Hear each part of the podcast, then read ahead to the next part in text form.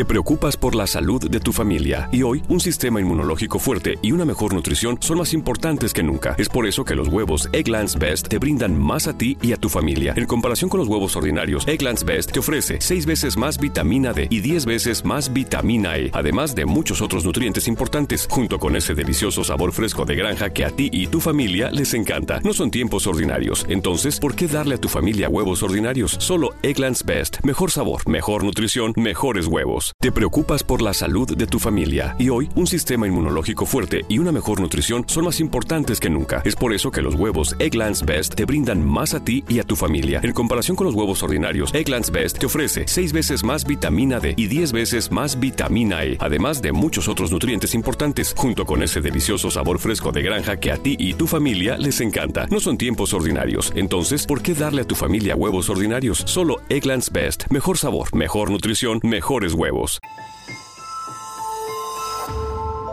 Durante años, se pensó que el Yeti vivía en los Himalayas. ¡Bienvenidos al Himalaya! Hoy, después de una extensiva investigación, sabemos que no es así. El Yeti está en México. Y este es su espacio. Yo, check this out.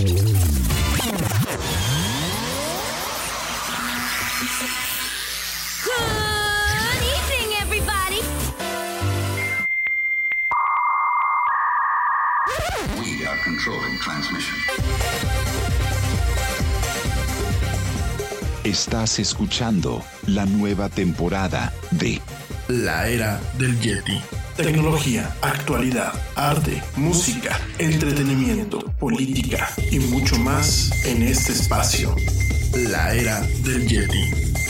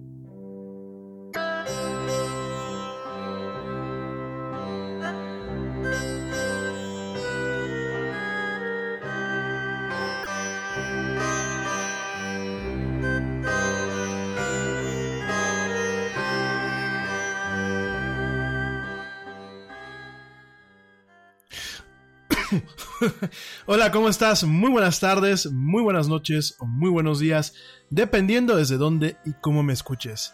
Como siempre, te doy la más cálida, la más cordial, la más sincera y la más profunda de las bienvenidas a esto que es el programa más de pelos de la radio, esto que se llama La Era del Yeti. Yo soy Rami Loaiza y como siempre me da un tremendo gusto estar contigo hoy lunes, lunes 15 de julio del 2019, en esta transmisión en donde nos encanta platicar de mucha actualidad, mucha tecnología y muchas otras cosas más. Gracias a ti que me acompañas en vivo a través de la plataforma Spreaker y de otras plataformas que llevan esta emisión en vivo y también a ti que me acompañas en diferido a través de las plataformas de audio de streaming como lo son Spotify, iHeartRadio, TuneIn, Stitcher, Castbox y por supuesto las aplicaciones de podcast de eh, iPod, bueno, del iPod y, de, del, eh, del iPhone y del iPad de, en el caso de Apple y eh, las aplicaciones de podcast de Google. Ya digo las aplicaciones de podcast, ¿por qué? Porque realmente no son las tiendas. De hecho, pues iTunes ya está eh, separando la parte de podcast en un entorno totalmente independiente. Y en el caso de Google, ya no están los podcasts solamente en Google Play, sino directamente en sus aplicaciones. Como sea, mil gracias a ti por acompañarme. Bueno, hoy sí tocó Yeti. Afortunadamente hoy sí pudimos conectarnos. Les ofrezco una disculpa. De verdad la semana pasada fue una semana de nuevo complicada con el tema de la conexión. Por ahí tuvimos eh, lo que fue martes y miércoles. Bueno, pues problemas con la conexión. En el caso de... Eh, eh, bueno, no, no martes y miércoles, miércoles y jueves, perdónenme. no, martes y miércoles. Bueno, martes y, martes y miércoles, sí. Martes y miércoles fue cuando tuvimos un poquito de problemas con la, con la conexión. Eh, el jueves ya no nos conectamos. ¿Por qué? Porque bueno, tuvimos un viaje. Pero martes y miércoles tuvimos bastantes problemillas con la conexión, con, con Spreaker. Eh, afortunadamente, bueno, creo que ya quedaron. Ahorita hace unos minutos tuvimos algunos problemas para poder entrar al aire. Porque eh, aquí en Querétaro, en donde estamos transmitiendo este programa, tuvimos bueno, está cayendo una tormenta, pero tormenta hasta con granizo. Y bueno, ya saben que eh, en las ciudades cuando caen ese tipo de tormentas, pues se empieza a eh, fallar lo que es la corriente eléctrica, ¿no? Como decimos aquí en México, se empieza a ir la luz. Entonces, bueno, de hecho tuvimos algún problemilla. Si se llega a cortar la transmisión en vivo, la máquina tiene eh, batería de respaldo. Entonces lo que hacemos es terminar el podcast en ese momento, queda ya grabado y bueno, solamente para que lo escuches en diferido o lo escuches directamente a través de eh, la versión en diferido también de Spreaker. Bueno, mi gente, gracias de verdad. Veo muchos mensajes de preocupación. Con todo y todo, eh, eh, lo que pasó la semana pasada, pues eh, la audiencia se mantuvo. La verdad, les agradezco muchísimo la confianza que depositan en un servidor. Les agradezco mucho el cariño. Les agradezco que mucha gente me preguntó, pues, que qué pasaba, que si ya me había rajado, que si me habían tumbado el programa, que qué pasaba, que qué pasaba. Aquí estamos de regreso, no nos vamos, se los voy a repetir no nos vamos a rajar en ningún, en ningún momento. Probablemente tengamos días complicados a veces por el tema de la conectividad, sobre todo por estas plataformas de eh, podcasting. Desafortunadamente no hemos encontrado una plataforma perfecta. Lo sigue siendo en muchos aspectos Spreaker y créanme que no nos vamos a mover de esa plataforma. Yo espero que durante un rato más o bueno, pues ojalá lo que tengamos que durar en ella. La verdad es que es una muy buena plataforma, a pesar de que la semana pasada sí experimentó algunos problemas.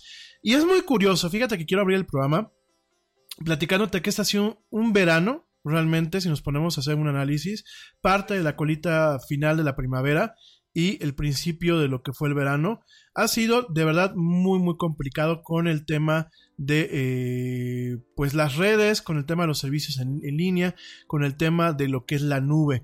Entonces, eh, pues ya lo platicábamos, eh, ya se nos ha caído Facebook, se, ha caído Instagram y WhatsApp, obviamente vinculado todo eso mismo. Se cayó Cloudflare, de lo cual hablábamos hace unas semanas. Esta semana pasada se cayó Twitter. Volvió a haber algunos problemas en el caso de WhatsApp e Instagram en algunas regiones.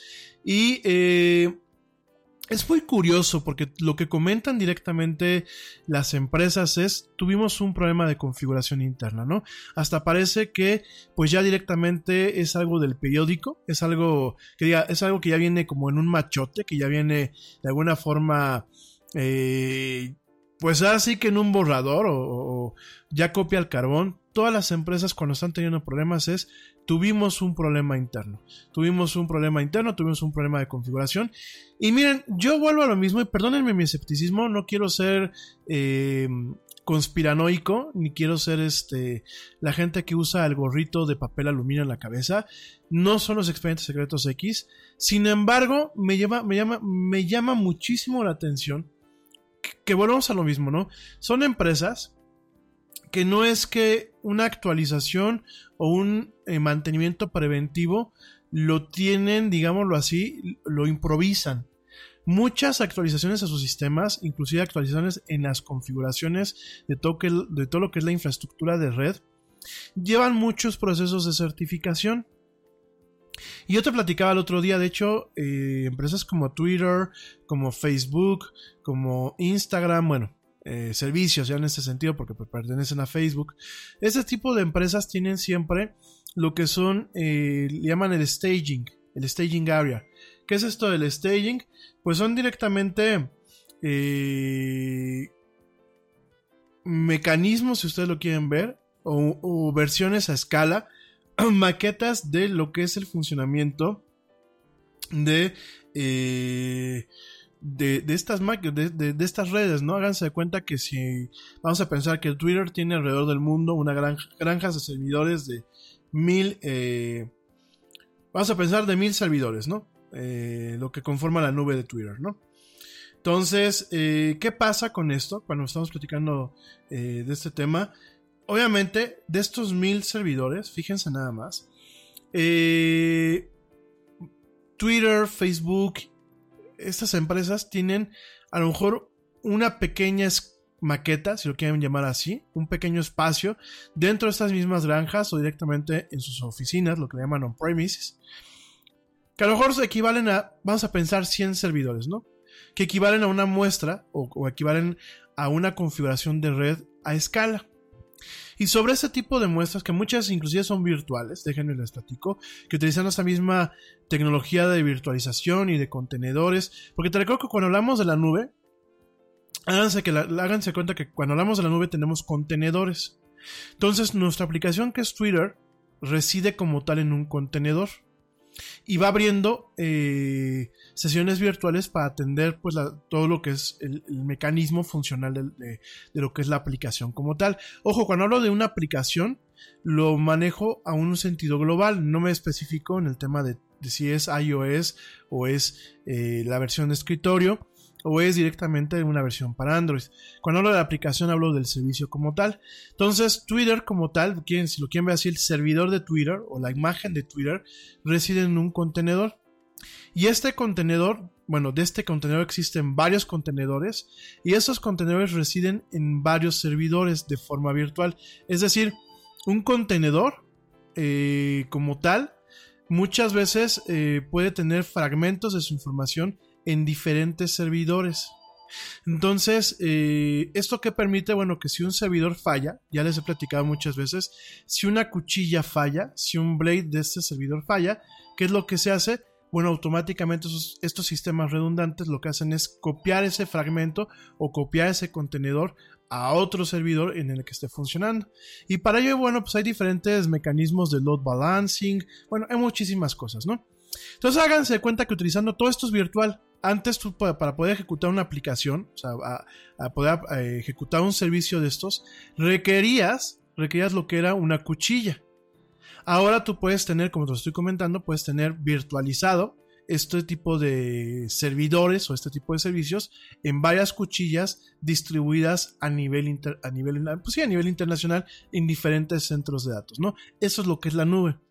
Entonces, cuando nosotros hablamos de estas empresas, este tipo de infraestructura que está muy bien diseñada, que tiene muy buen mapping, que tiene siempre eh, mecanismos eh, de redundancia para ciertos errores y ciertas caídas, que inclusive, bueno, se tienen mecanismos de lo que se le conoce como mitigación de eh, problemas o mitigación de ataques de DOS, o sea, mitigación de diferentes cuestiones. Fíjense nada más, todo esto, existe la forma o está diseñado todo esto para evitar que hayan caídas, porque son servicios críticos. Y no tanto por el uso que le damos los usuarios, sino por el interés que existe escúchenme bien, por el interés que existe, obviamente, de, de, estas empresas mantener todos estos servicios para que funcionen, pues, todo el tema publicitario. Porque yo te recuerdo, Facebook, Twitter, etc., funcionan por el tema de la publicidad. Son empresas que en el momento en que se cae un servicio, empieza a costar dinero. Y empieza a costar dinero por ciertas pólizas que tienen comprometidas con lo que son sus anunciantes, pero también empiezan a costar dinero por eh, aquel dinero o aquel espacio en donde no están generando, ¿no? Entonces, pues es en su mejor interés tener todos estos tipos de sistemas generados con eh, redundancia, eh, creados, bueno, con diferentes salvaguardas, los que le llamamos fail safes, pues para que no tengamos estos problemas, ¿no? Sin embargo, eh, por supuesto, no digo, y quiero que dejar muy claro esto, yo no sé, a mí no se me escapa que el error, humano es muy, muy, muy cañón, ¿no? Y que los técnicos y los ingenieros de estas empresas que han de ser los más talentosos, no digo que no se les escapen cosas. Y no digo que los sistemas no se caigan, porque si se cae un sistema de un banco que se le conoce como sistema de emisión crítica, pues que no se caiga una red social. Sin embargo, lo que yo estoy viendo aquí, y repito, es, teniendo todo esto que te acabo de, de, de, comentar, fíjate nada más.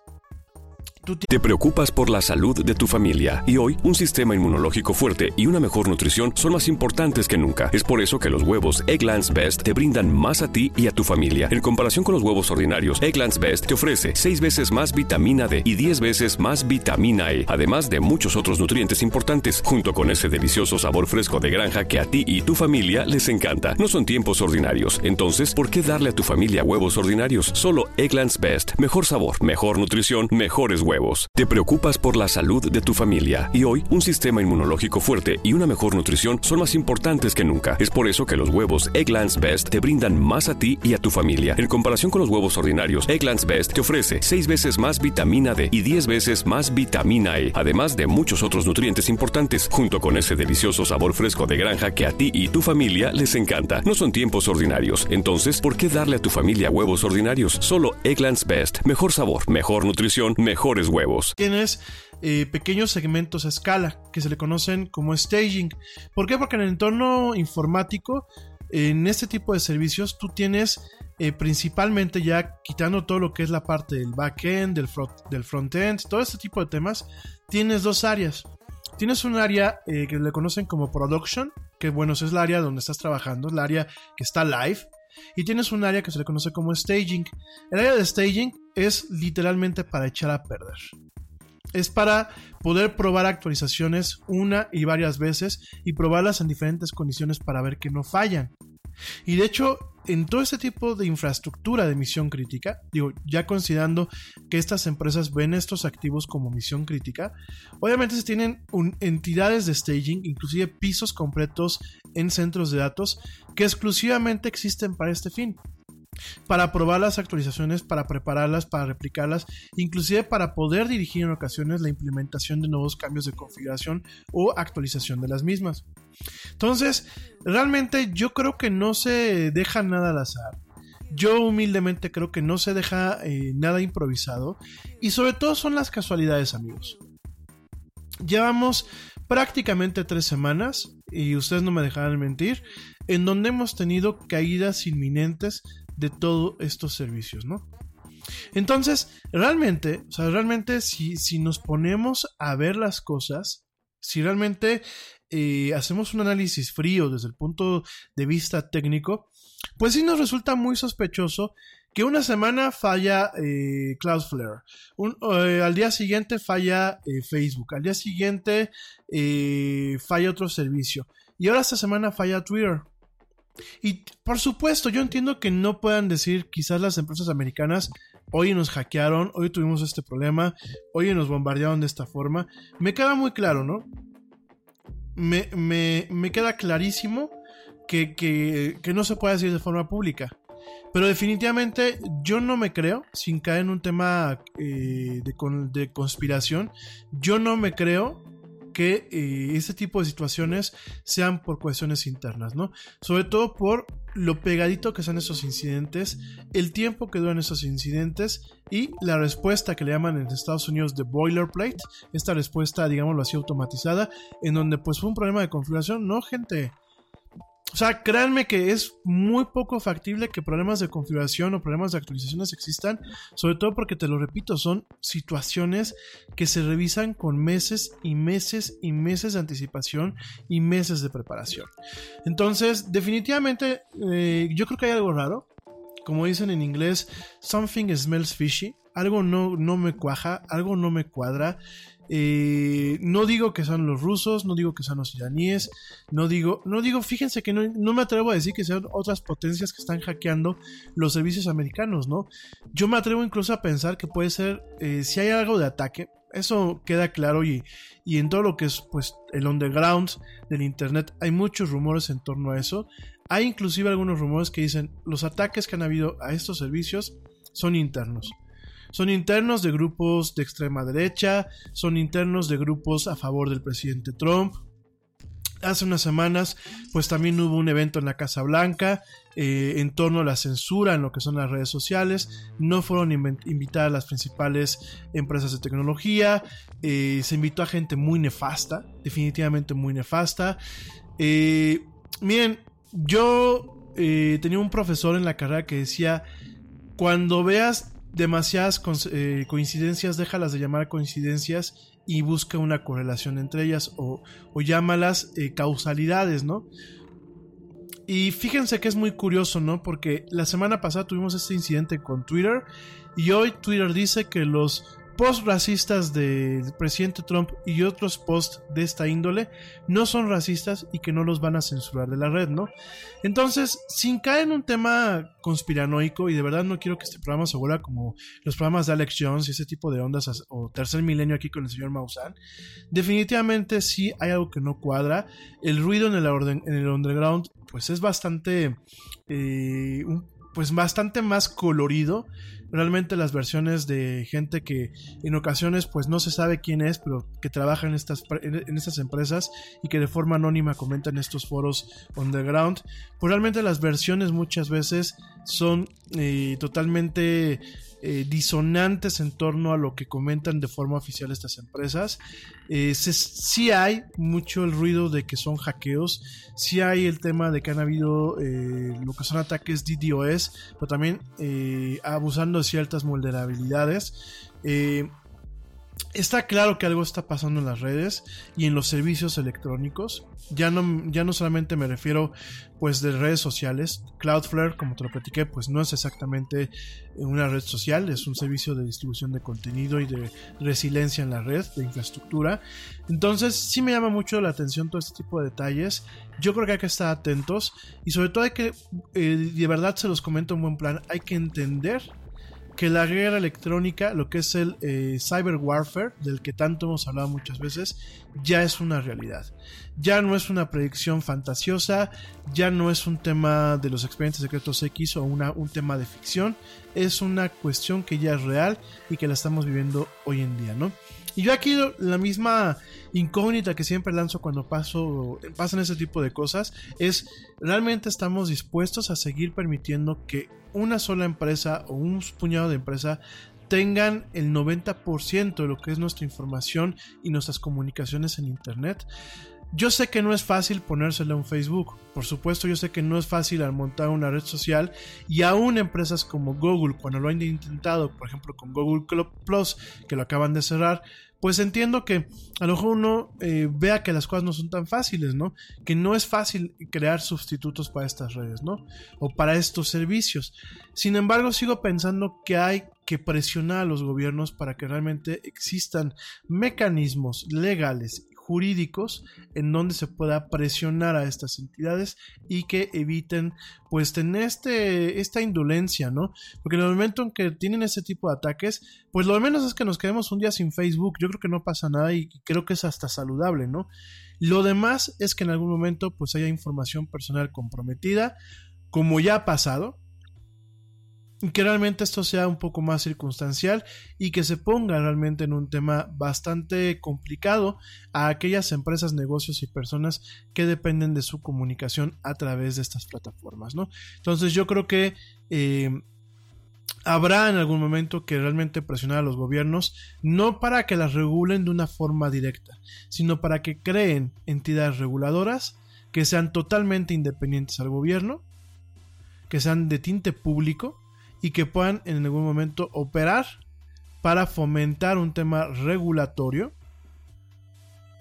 de esta clase de empresas. No tanto regulación en lo que se dice, sino regulación de aquellos accesorios o de aquellas nociones periféricas que van de la mano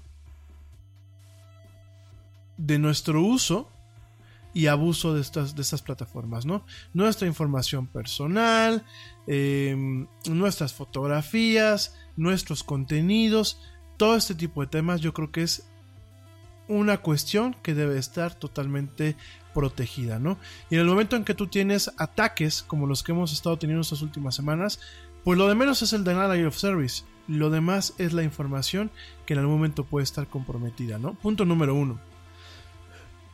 Punto número dos, al momento que se han vuelto redes en donde mucha de nuestra información viaja, en muchas de nuestras interacciones humanas viaja, yo creo que se deben de fomentar mecanismos que coadyuven al surgimiento de nuevas alternativas y de eh, plataformas que permitan seguir comunicándose y haciendo negocios aun cuando estas plataformas tienen este tipo de fallas como las que se han estado presentando. Pero bueno, pues es una idea, no sé tú qué opinas, no sé mi querido Yeti fan o mi querida Yeti Liver, tú qué opinas, por favor pues hazme tu comentario. Y bueno, yo me voy rapidísimo a un corte. Te recuerdo que me puedes encontrar en Facebook como la era del Yeti, no la hora, sino la era del Yeti. Te recuerdo que Yeti es con Y al principio e I latina al final. En Twitter me encuentras como arroba el oficial, todo pegado, y en Instagram me encuentras como arroba la era del Yeti. No me tardo nada, ya vuelvo. Estamos platicando muy a gusto en este lunes eh, de chill out, aunque no es tan chill out como lo vamos a platicar en esto que es la era del Yeti. Ya vuelvo.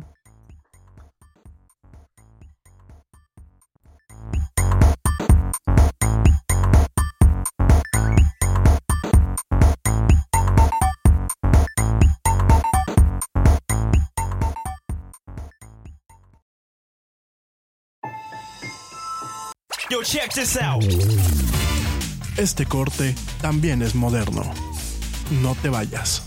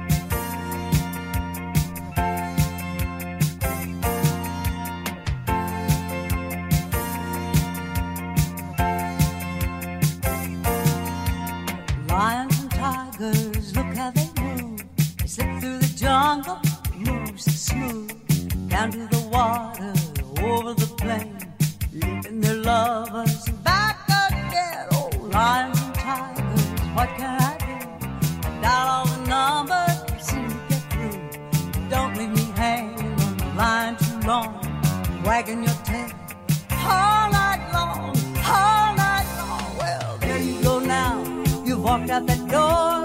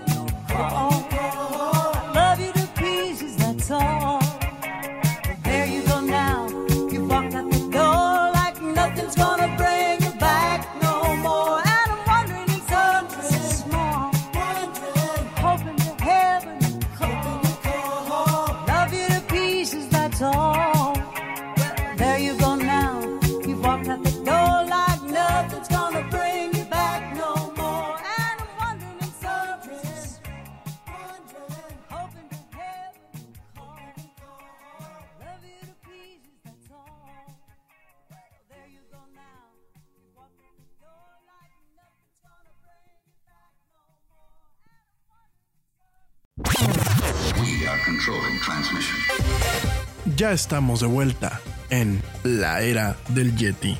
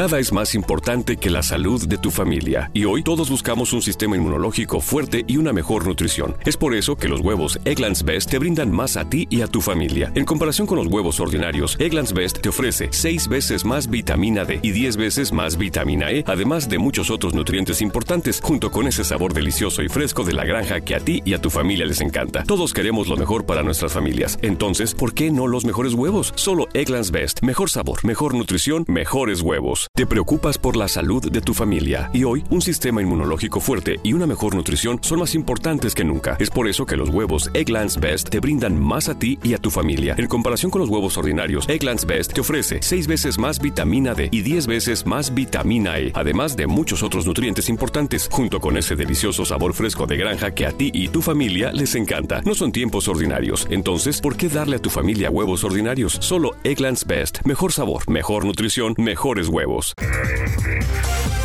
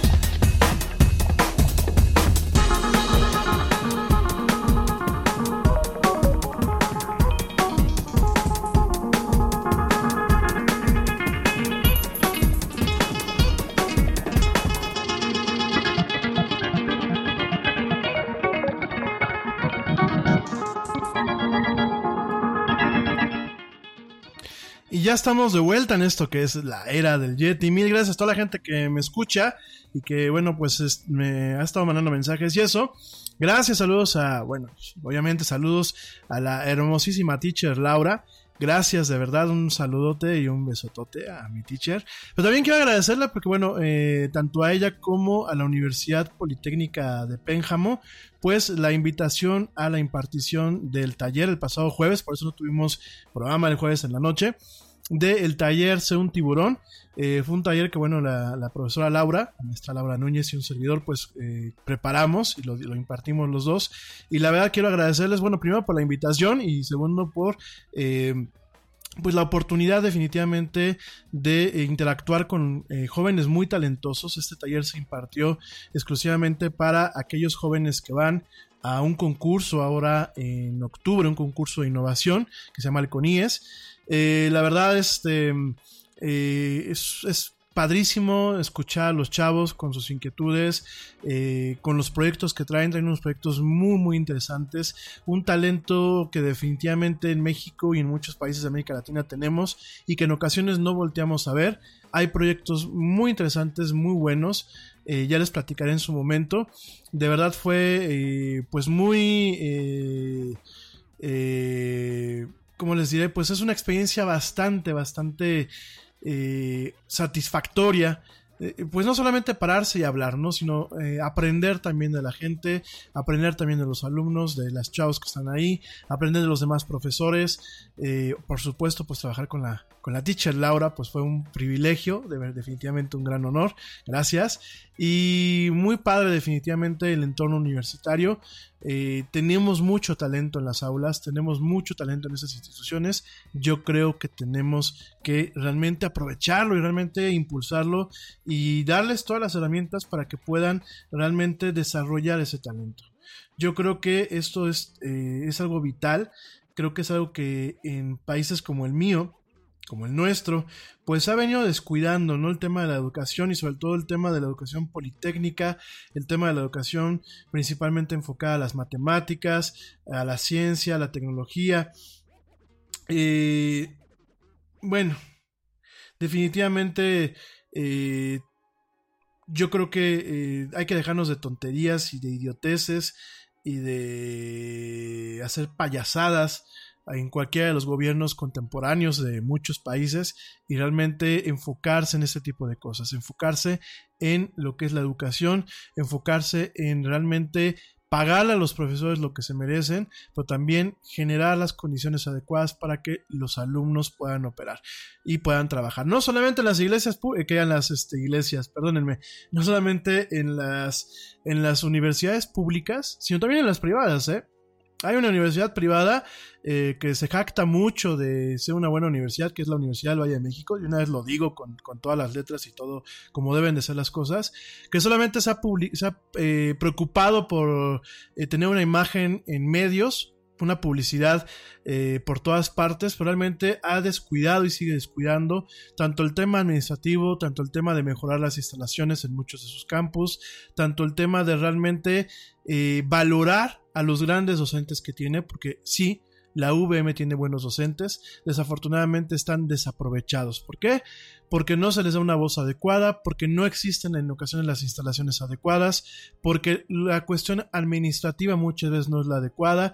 Y miren, eh, tiene muchos años en que se decía que la Universidad del Vago de, era del Valle de México era la Universidad del Vago de México aquí en México y de verdad no es tanto por los alumnos sino es por la, la manera en la que se ha manejado la universidad las excusas en ocasiones idiotas que tienen para justificar lo injustificable eh, la falta de profesionalismo sobre todo en, lo que es servicios escolares eh, hay muchos compañeros, gente que está estudiando maestrías, gente que estudiamos maestrías con ellos, que definitivamente el tema administrativo, pues no, no nos ayudó en nada.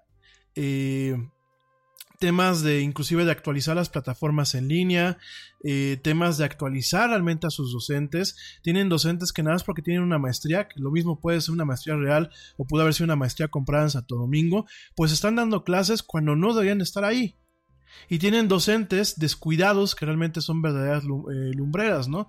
Tienen las plataformas en, líneas que, en línea que de verdad dan pena.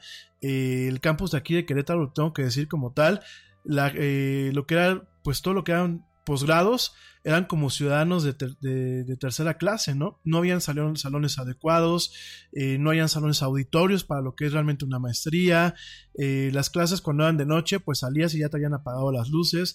Entonces yo creo que están muy preocupados por cuidar el tema, ¿no? Y de que lo- los exalumnos no estemos compartiendo memes, que últimamente yo creo que es lo más ridículo que puede ser, que una universidad se preocupen porque sus exalumnos compartan memes en todo a la universidad, pero están más preocupados por eso o porque hablemos mal de la institución en la radio. Yo creo que más de preocuparse de eso, realmente se tienen que poner las pilas para limpiar todo el mierdero, toda la porquería, todas las fallas administrativas que tienen por dentro, ¿no? Es de verdad eh, irrita bastante que en la Universidad del Valle de México los muchos rectores de muchos campus sean del TEC de Monterrey. ¿Y dónde está la confianza a los egresados? Y sí, se preocupan más en pagar espectaculares y en pagar comerciales en el Matutino Express, eh, bueno, Expreso de la Mañana, y se preocupan más en pagar comerciales por aquí, por allá, y en redes sociales, y en acosarlo a uno, ¿no? Porque habla mal de la institución, ¿no? No se preocupen por eso, preocúpense por arreglar las deficiencias que tiene la institución. Quieren hacerle un activo eh, valioso para el corporativo que es Laureate International eh, Universities, que ahorita está en problemas, este corporativo norteamericano, pues pónganse las pilas, hagan bien las cosas. Hagan bien las cosas. No, eh, de verdad es, eh, perdónenme la analogía que voy a utilizar, pero es la muchacha que a lo mejor es fea por dentro, que cree que con el maquillaje va a cambiar su vida, ¿no? Y es lo mismo con la VM. La VM, perdónenme, han salido grandes estudiantes de esta universidad, han salido, hay grandes docentes en esta universidad, pero la verdad la universidad es una universidad fea por el tema administrativo. Yo creo y mi consejo es, si quieren estudiar en una universidad privada, contemplen cualquier otra opción. De verdad, si pueden, inclusive busquen una beca para una universidad de primer nivel como lo es el Tecnológico de Monterrey. Y si no, échenle ganas y métanse mejor a una universidad pública. Que la verdad las universidades públicas aquí en México, con todo los problemas que tienen, siguen siendo grandes universidades. La Universidad Autónoma de Querétaro, la misma máxima casa de estudios que es la Universidad Nacional Autónoma de México, a pesar de todo el tema político y a pesar de todos los problemas que pueden tener, si ustedes se fijan en el ranking de las universidades, siguen siendo verdaderas universidades. Y si no, pues váyanse al TEC. Digo, yo sé que no todo el mundo nos podemos pagar el TEC de Monterrey. Es una universidad cara. Es una universidad que en muchos aspectos, pues a lo mejor muchas veces vive de la publicidad. Pero últimamente, si algo tienes que por lo menos el tema administrativo, no hay de que se me perdió el expediente, de que, ay, pues ya, ya pásame la copia de tus papeles, ¿no? Pues las pasé en primer semestre. Ay, pues no es que no, no la tenemos. Ay, déjame lo checo. Perdónenme, es que para, para tener ese tipo de conflictos en una universidad privada, porque en una univers- universidad privada, perdónenme, la gente muy cínica dice que, que paga uno para que lo pasen. No, dispénsenme. Paga uno para tener buenas instalaciones y para tener un mecanismo administrativo adecuado. Para eso paga uno. Para tener buenos profesores, para eso paga uno, no para que lo pasen. Y si la universidad no le da un, sentido adecuado a buenos profesores que ya tiene o buenos profesores en potencia, y si la universidad realmente no tiene buenos procesos administrativos, todo el tiempo se les pierden papeles, y si la, la universidad no tiene buenas instalaciones, porque de nada sirve que dos campus en toda la República Mexicana tengan buenas eh, instalaciones y todas las demás sean un fiasco, perdónenme, de nada sirve. Pues miren, yo creo que mejor a eso váyanse a una universidad pública, ¿no? En fin, este rápidamente, bueno, quiero mandar saludos a, eh, a la Chelita Cuántica, gracias a querido amigo, a Ale Dresler que dice que hasta que por fin me escucha, gracias mi Ale, te mando un fuerte abrazo y saludos hasta allá, hasta Berlín en Alemania, saludos también a Marcelo González, a, a, pues a Dani Arias que también por aquí ya está, gracias Dani, a Charlie Valverde que también por aquí anda, al equipo honorario de la era del Yeti que es pues Ernesto Carbó, George de Negre, y por supuesto el buen eh, Pablo Marín, que el Pablo Marín sigue sin dar señales de vida. Pablo, amigos, ya si me escuchas, bueno, pues repórtate. Eh, saludos también al buen Edgar, a mi querido primo que ya está por aquí conectado. Mi querido Primín, ¿cómo andas? Te mando un fuerte abrazo, primo, a pesar de que andas este, diciendo cosas feas delante de la novia. Vas a ver, eh, condenado. Saludos a mi primo, te mando un fuerte abrazo, querido primo. Eh, saludos también a Carlos Cárdenas, a eh, Manuel García, a Kikis de Castro, a AFF Tobilla, a Alejandro Reyes, a Carlos, eh, bueno, Carlos Valverde, ya lo vi, pues es que aquí viene repetido, brother. También saludos a eh, eh, Juan Carlos Romo, saludos mi querido Juan Carlos, te mando un fuerte abrazo.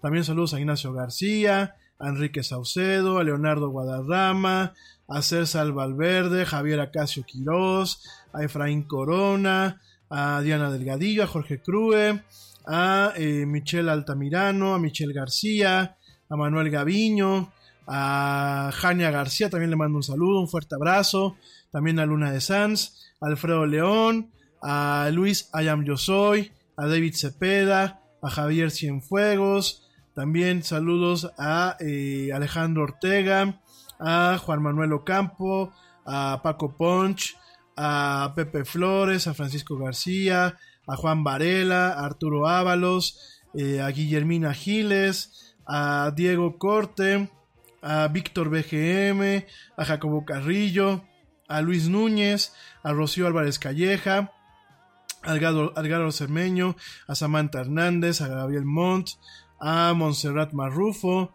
a eh, Wilmer, Wilmer nada más, pues saludos a Wilmer, a Francisco Toledo, a Natalia Ponce, a Richard Sirius, a Ana Gloria Gómez, a Black Vengeance, Black Vengeance, hay amigos, ¿cómo se ponen en el Facebook?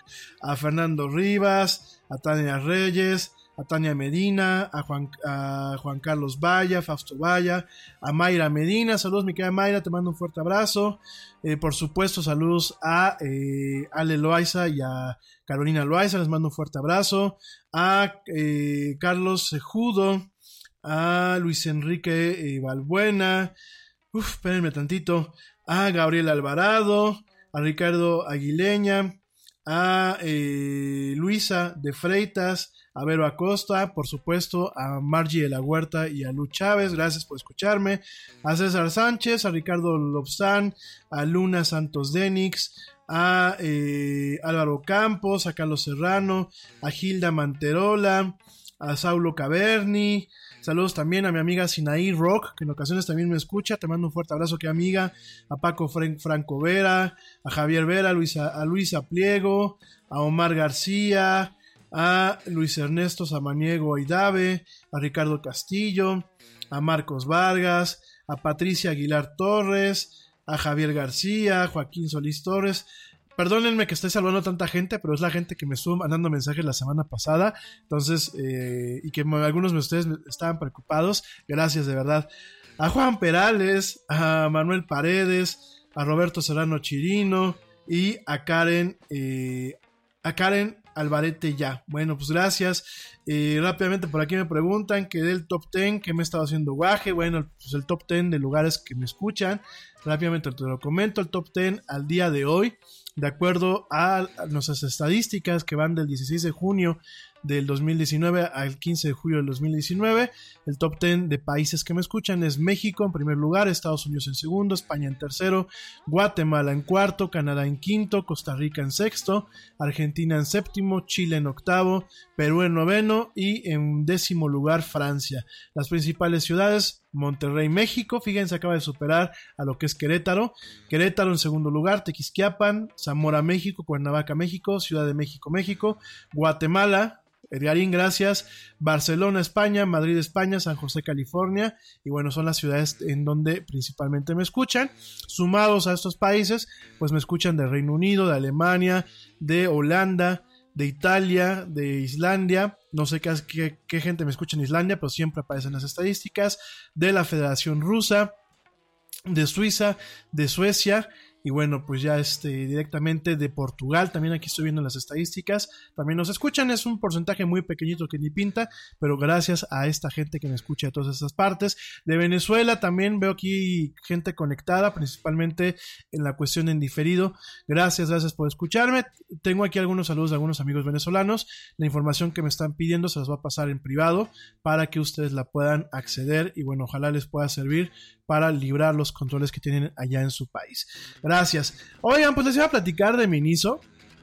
Fíjense que yo esta tienda la conocía, había ocasionalmente así como entrado, así de entré al principio como que entraba la parte más femenina y decía, pues hay pura cosa para mujer, entonces me salía. Por ahí después entré un día a la papelería y dije, ay, pues está como cosas así muy rarillas y dije, no, mejor me salgo, ¿no? Pero ah, pues el fin de semana que estuvimos aquí este, bien acompañados, ¿para qué vamos a decir que no? Estuvimos aquí bien acompañados y que anduvimos de vagos, pues nos dimos una vueltita al Miniso, ¿no? Y digo, eh, la verdad me gustó mucho, eh, ahorita te voy a platicar un poco la historia, sobre todo porque hoy, hoy mismo se genera una nota bastante importante que te la voy a decir aquí en México, pero fíjense, pues ya entré al Miniso, esta tienda es como... eh, va de japonesa, aunque no es una tienda japonesa, permítanme, para allá voy. Entonces entras y tiene mucha cháchara, como decimos aquí en México, ¿no? O como dicen en España, mucha chuche, eh, mucho chisme. La verdad es que entras y ves cada cosa y lo ves en, en precios muy, muy razonables, ¿no? Que es parte como del truco, ¿no? Aquí en México, de hecho, te ponen un, un cartel en la entrada de la tienda que dice que el 40% de los productos de la tienda Miniso eh, cuestan menos de 49 pesos, ¿no? Y ya por ahí, a ver, hagan, hagan un poquito la cuenta, menos de 49 pesos, más o menos el tipo de cambio, son más o menos como cuestan cosas hasta 2 dólares 50, ¿no? Fíjense, 2 dólares americanos con 50 centavos, ¿no? Entonces ya entras y empiezas a ver las chucherías, ¿no? Y parte del truco, yo debo de, de platicar que realmente Miniso tiene un mecanismo de marketing muy interesante.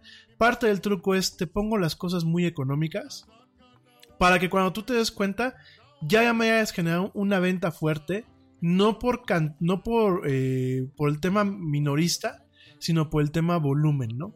Entonces, te das cuenta, ya hay gente que sale con compras de mil y dos mil pesos, pero eso sí, las bolsas llenas, ¿no? Y se sienten que realmente ese fue un tema satisfactorio, ¿no? Porque dices, pues salí con bolsas llenas por mil y dos mil pesos, ¿no? Por, o por 700 pesos, ¿no? Y dices, puta, compré un chorro de cosas, ¿no? O sencillamente vas inclusive por una chacharita, o vas por cuestiones hasta de, de higiene personal o de belleza, que tú dices, oye, esto está súper barato, ¿no? Y lo mejor de todo es que no es, no, es, no es chafa. O sea, no es finulis, no es fifi como dicen por acá en México, pero no es chafa. Entonces ya te compraste una loción para el diario, para no echar a perder tus lociones buenas, que huele a, a loción fina, por 200 pesos, ¿no? Ya te compraste un juego de desarmadores por 90 pesos, ¿no? Ya te compraste un lápiz por 27 pesos, ¿no? Y un lápiz que tú dices, no es una pluma Bic, es una pluma que aparte ya eh, la alianza que tiene, eh, sí, Miniso no es chafa, o sea, chafa, chafa no es. No sé los, las cuestiones a lo mejor un poco más de alto nivel, a lo mejor como los electrónicos, eh, primo, por ejemplo, las baterías, no sé qué, qué tal estén los bancos este, de, baterías. Las bocinas, pues no sé qué tan, qué tan, las bocinas de Bluetooth, no sé qué tan chafas están o no. Las lámparas yo las he visto y me gustaban las lamparitas de noche. Hay unas lámparas que tú dices, oye, pues 250 por un- pesos por una lámpara que aparte es una lámpara de LED. A lo mejor tú dices, pues mañana se te descompuso, ¿no? En seis meses o en un año se te descompuso. Pero por 250 pesos a lo mejor no te duele, ¿no? Las lociones, créanme que yo quedé impresionado. O sea, ya por bueno, aquí me estás diciendo que los audífonos están bien. Entonces, fíjate nada más, las lociones y los perfumes yo quedé, yo quedé impresionado, ¿no?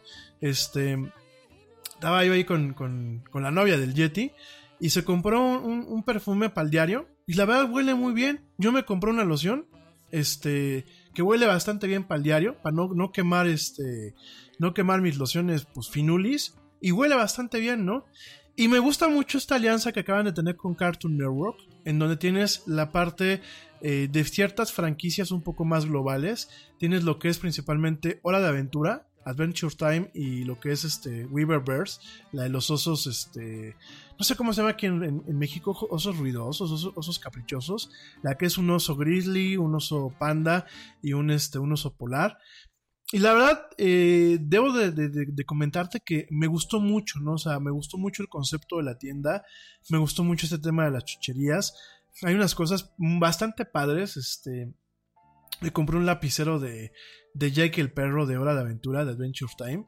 Entonces, eh, pero y me gusta mucho el protocolo, ¿no? Entras y si te atienden eh, te dicen, este, con Ichiwa, ¿no? Tú ya sientes, ah, ya estoy en Japón, ¿no? Y este, me gusta mucho el protocolo de la experiencia de, ven- de, de- de venta, ¿no? O de compra, como lo quieran ver desde, desde, desde cada perspectiva, ¿no? Llegas a la caja y vas a pagar con tarjeta y te reciben la tarjeta como si fuera una tienda japonesa. ¿Cómo es cuando te reciben una tarjeta, sea de presentación o una tarjeta de crédito? Te la reciben con las dos manos. Y con un gesto como de, respeto, ¿no? Así te la reciben aquí. Cuando terminas te dicen arigato y hasta mañana, ¿no? Y la verdad al principio tú dices, ay, pues no, o sea, y más como la cultura mexicana, ¿no? Ay, no. Pero es parte de una experiencia, ¿no? Y aparte todo te ponen que es eh, design bra- eh, brand design, eh, Japanese brand design, ¿no? Te ponen, ¿no? Y todo te ponen made in Japan, ¿no? Y de hecho tiene la dirección, la dirección de- del, del sitio corporativo es, del sitio web corporativo es miniso.jp. Pero te tengo una sorpresa. Chan, chan, chan, chan. Miniso no es japonesa. Miniso es china. Así como lo escuchas y no me levantan la ceja, déjame, te platico. Miniso, que bueno, eh, eh, directamente en japonés, es, que, bueno, en chino se dice Michuang Youpin o Meiso Yuin, que bueno, pues directamente se, se, se estiliza como Miniso, pues es una tienda de origen chino, una tienda de variedades de origen chino que se especializa en todo lo que son productos de consumo masivo y de casa principalmente cosméticos, papelería, juguetes y cuestiones para la cocina. Fíjense, esta tienda se fundó en el 2011 por Ye Goufu, que bueno, pues es un entrepreneur eh, chino, un empresario chino. Eh, los cuarteles de esta empresa están en Guangzhou, China, y operan bajo lo que es la, empresa operadora que se llama Ayaya. Fíjense nada más, en el 2016 esta, esta empresa alcanzó 1.5 mil millones de dólares en lo que es este el tema de ventas, el tema eh, de, ingresos. Eh, con un aumento había un crecimiento, esto fue un crecimiento de en comparación al, 2010 al 2015, en donde eh, sumó 769.9 mil millones de dólares en ese año, ¿no?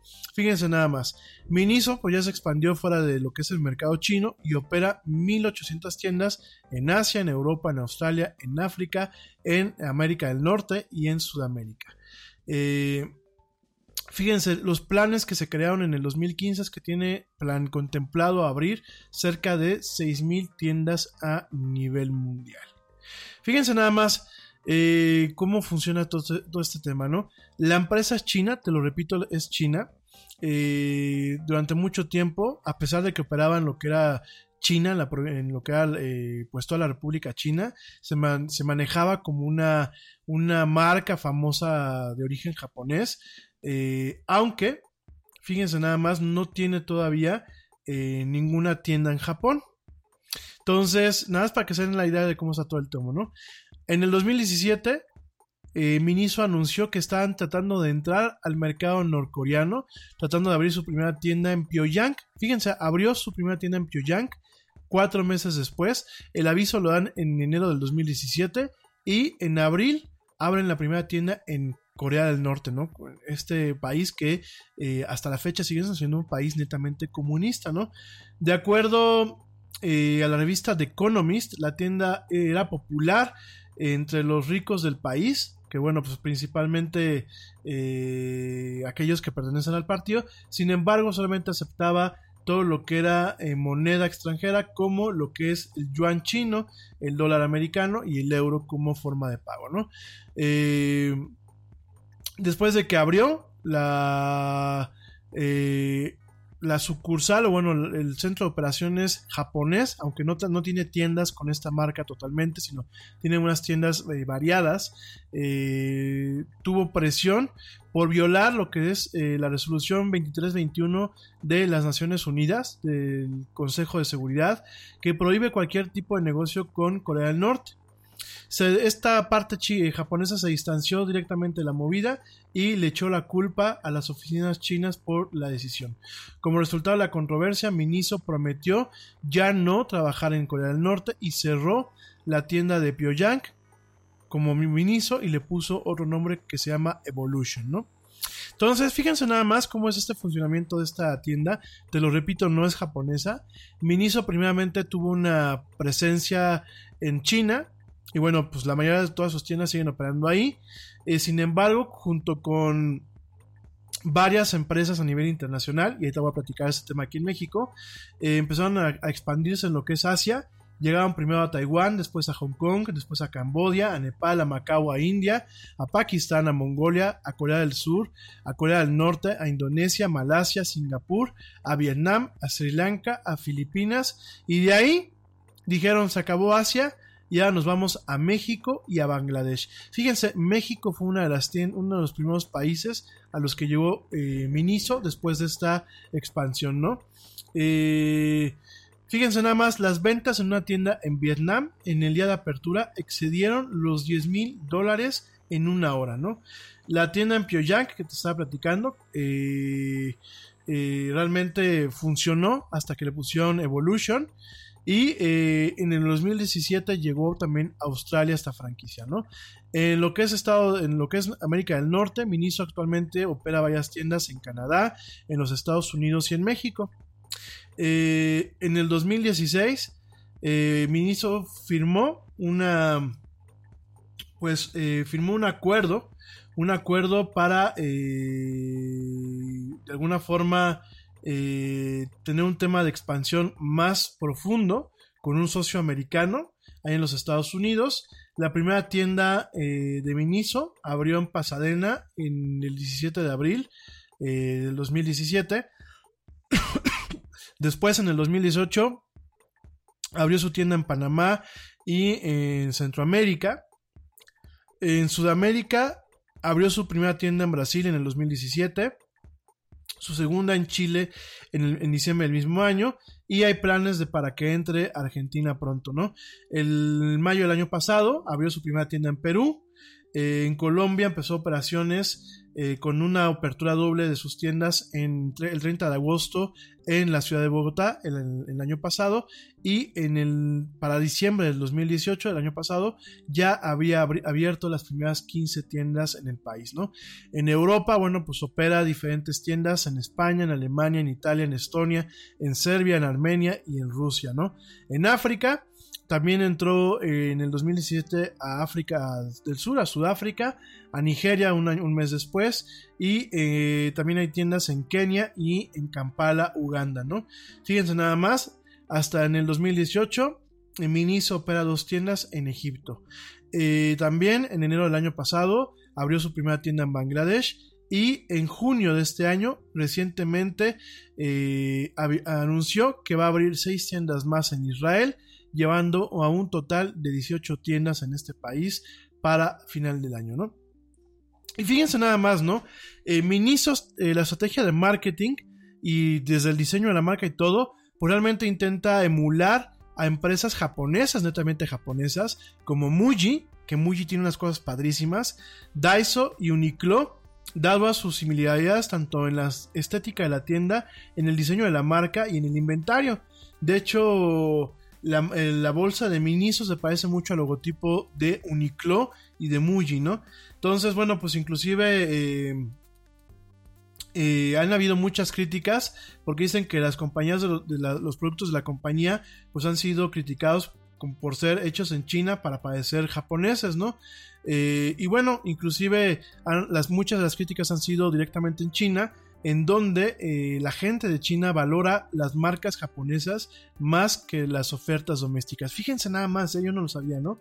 Entonces, eh, han habido críticas inclusive de ponerle eh, etiquetas en donde a sus productos donde pues hay está mal escrito el japonés de hecho gramaticalmente hablando está mal escrito esto pues es una consecuencia de utilizar la plataforma Baidu Translate para poder este, copiar del, japonés, del chino al japonés.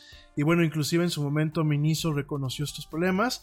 Sin embargo, bueno, pues a pesar de todo esto es, es una, una, tienda que sigue teniendo bastante impacto a nivel mundial. Y tanto impacto ha tenido, déjame te platico, que eh, nada más para que te des una idea, fíjense, fíjate nada más aquí eh, en México, la nota acaba de llegar Está fresquita, realmente es una nota que se produjo hoy, hace unos, unos, este, hace unos días, que hace unas horas, perdónenme, eh, una nota bastante, bastante interesante, bastante importante, en donde eh, te comento, y la verdad es más para que te des idea del valor de la tienda, chan, chan, chan, chan, déjame, te cuento que, eh, ay, ¿Dónde quedó esta nota? permítanme, permítanme.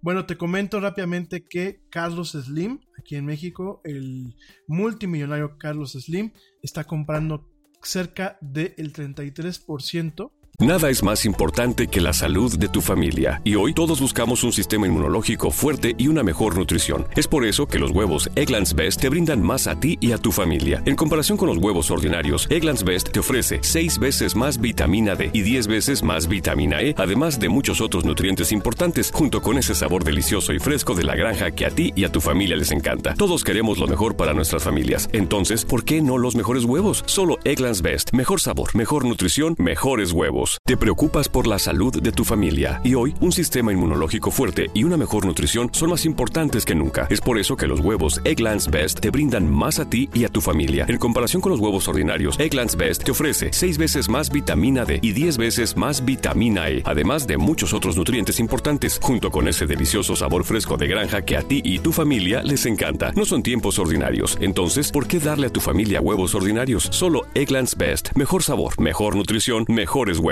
Nada más para que te des una idea de lo que es eh, la participación en Miniso. Fíjense nada más, te doy la nota correctamente porque se me movió aquí este, eh, se me movió aquí el, así que el teleprompter. Eh, fíjense nada más, lo que es la empresa Sanborns, aquí en México tenemos una tienda eh, bueno, una, cadena de tiendas que son tiendas de conveniencia, no a nivel 7-Eleven, eh, sino son tiendas de conveniencia en el sentido que tienen todo el tema de regalos, todo el tema de revistas, de, de librería como parte de los regalos y aparte tienen cafetería y restaurante. Algunas tiendas de Sanborns inclusive tienen bar. Sin embargo, hoy se da la noticia justamente se dio a las 5.12 pm, en donde Sanborns, de Carlos Slim, de Grupo Carso, ahora es dueño del 33% de Miniso. Nada más para que se den una idea, Grupo Sanborns el día de hoy anunció que llegó a un acuerdo para incrementar su participación en la, en la tienda de artículos Miniso, ¿no? En ese sentido, en un comunicado, comentan que la participación de Grupo Sanborns, que bueno, Grupo Sanborns a su vez pertenece a Grupo Carso, que es de Carlos Slim, se incrementará eh, en los próximos días mediante la adquisición de partes sociales para llegar a un porcentaje de participación total del 33.227%, perdón, 33.27% del capital social de Miniso, dice en un comunicado, ¿no? Desde febrero de este año, Grupo Sanborns anunció su interés de invertir en Miniso, por lo cual llegó a un acuerdo no vinculante con la marca para una probable inversión minoritaria en el capital de esa última, ¿no? En febrero, de un comunicado enviado a la Bolsa Mexicana de Valores, la compañía dijo que en caso de llegar a un acuerdo final, formalización y ejecución de los acuerdos estarían sujetos a la obtención de los permisos correspondientes. ¿no? Grupo Sanborns informa al público inversionista que ha entrado en un acuerdo no vinculante con Viniso, BF Holding, para una posible inversión minoritaria en el capital de esta última, comentó Sanborns en su momento. ¿no? Entonces, pues fíjense nada más Fíjense nada más el valor de esta empresa, que además de todo, además de esta alianza con Cartoon Network, que a mí me pareció bastante interesante, en donde vemos pues productos que tienen el tema de, licencia, o sea, realmente son productos con licencia de Cartoon Network, las franquicias que te acabo de decir, principalmente We Bar Bears y directamente eh, Adventure Time, Hora de Aventura. Déjame te comento que además de todo esto tiene una, una alianza con Sanrio, una alianza muy pequeña porque Sanrio tiene sus propias tiendas, pero tiene una alianza muy pequeña con Sanrio para distribuir algunos productos relacionados a Hello Kitty, exclusivamente a Hello Kitty y, eh, y a Batsmaru. Obviamente no es un tema de canibalización de ventas de una tienda a la otra, eh, solamente en aquellas tiendas en- o en aquellas plazas en donde no hay una tienda Sanrio cerca, eh, es que puede operar eh, Miniso para distribuir estos productos, ¿no? Entonces nada más para que te des, pues para que te des color, ¿no? Y bueno, pues para que cuando vayas a Miniso no seas víctima total de lo que es el efecto Miniso. No, es a nivel internacional, primo. Yo pensé que solamente era a nivel nacional, de hecho yo me había quedado con esa idea, no, directamente es a nivel internacional, o sea, eh, Carlos Slim está invirtiendo en el corporativo madre de lo que es directamente Miniso a nivel internacional. Pues como ven, ¿eh? Como ven, y realmente pues nada más tengan cuidado porque el efecto Miniso es cuando te das cuenta ya saliste con un chorro de chácharas como decimos aquí en México. Pero bueno, oigan, me voy rapidísimo a un corte, ya vuelvo. Te recuerdo que en redes sociales me puedes encontrar en Facebook como eh, la era del Yeti, en Twitter como el Yeti oficial y en Instagram como arroba la era del Yeti. No tardo, ya vuelvo, estamos en este lunes de chill out, en este lunes de relax, en esto que es la era del Yeti.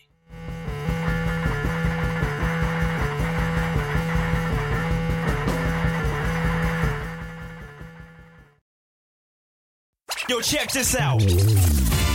Este corte también es moderno. No te vayas.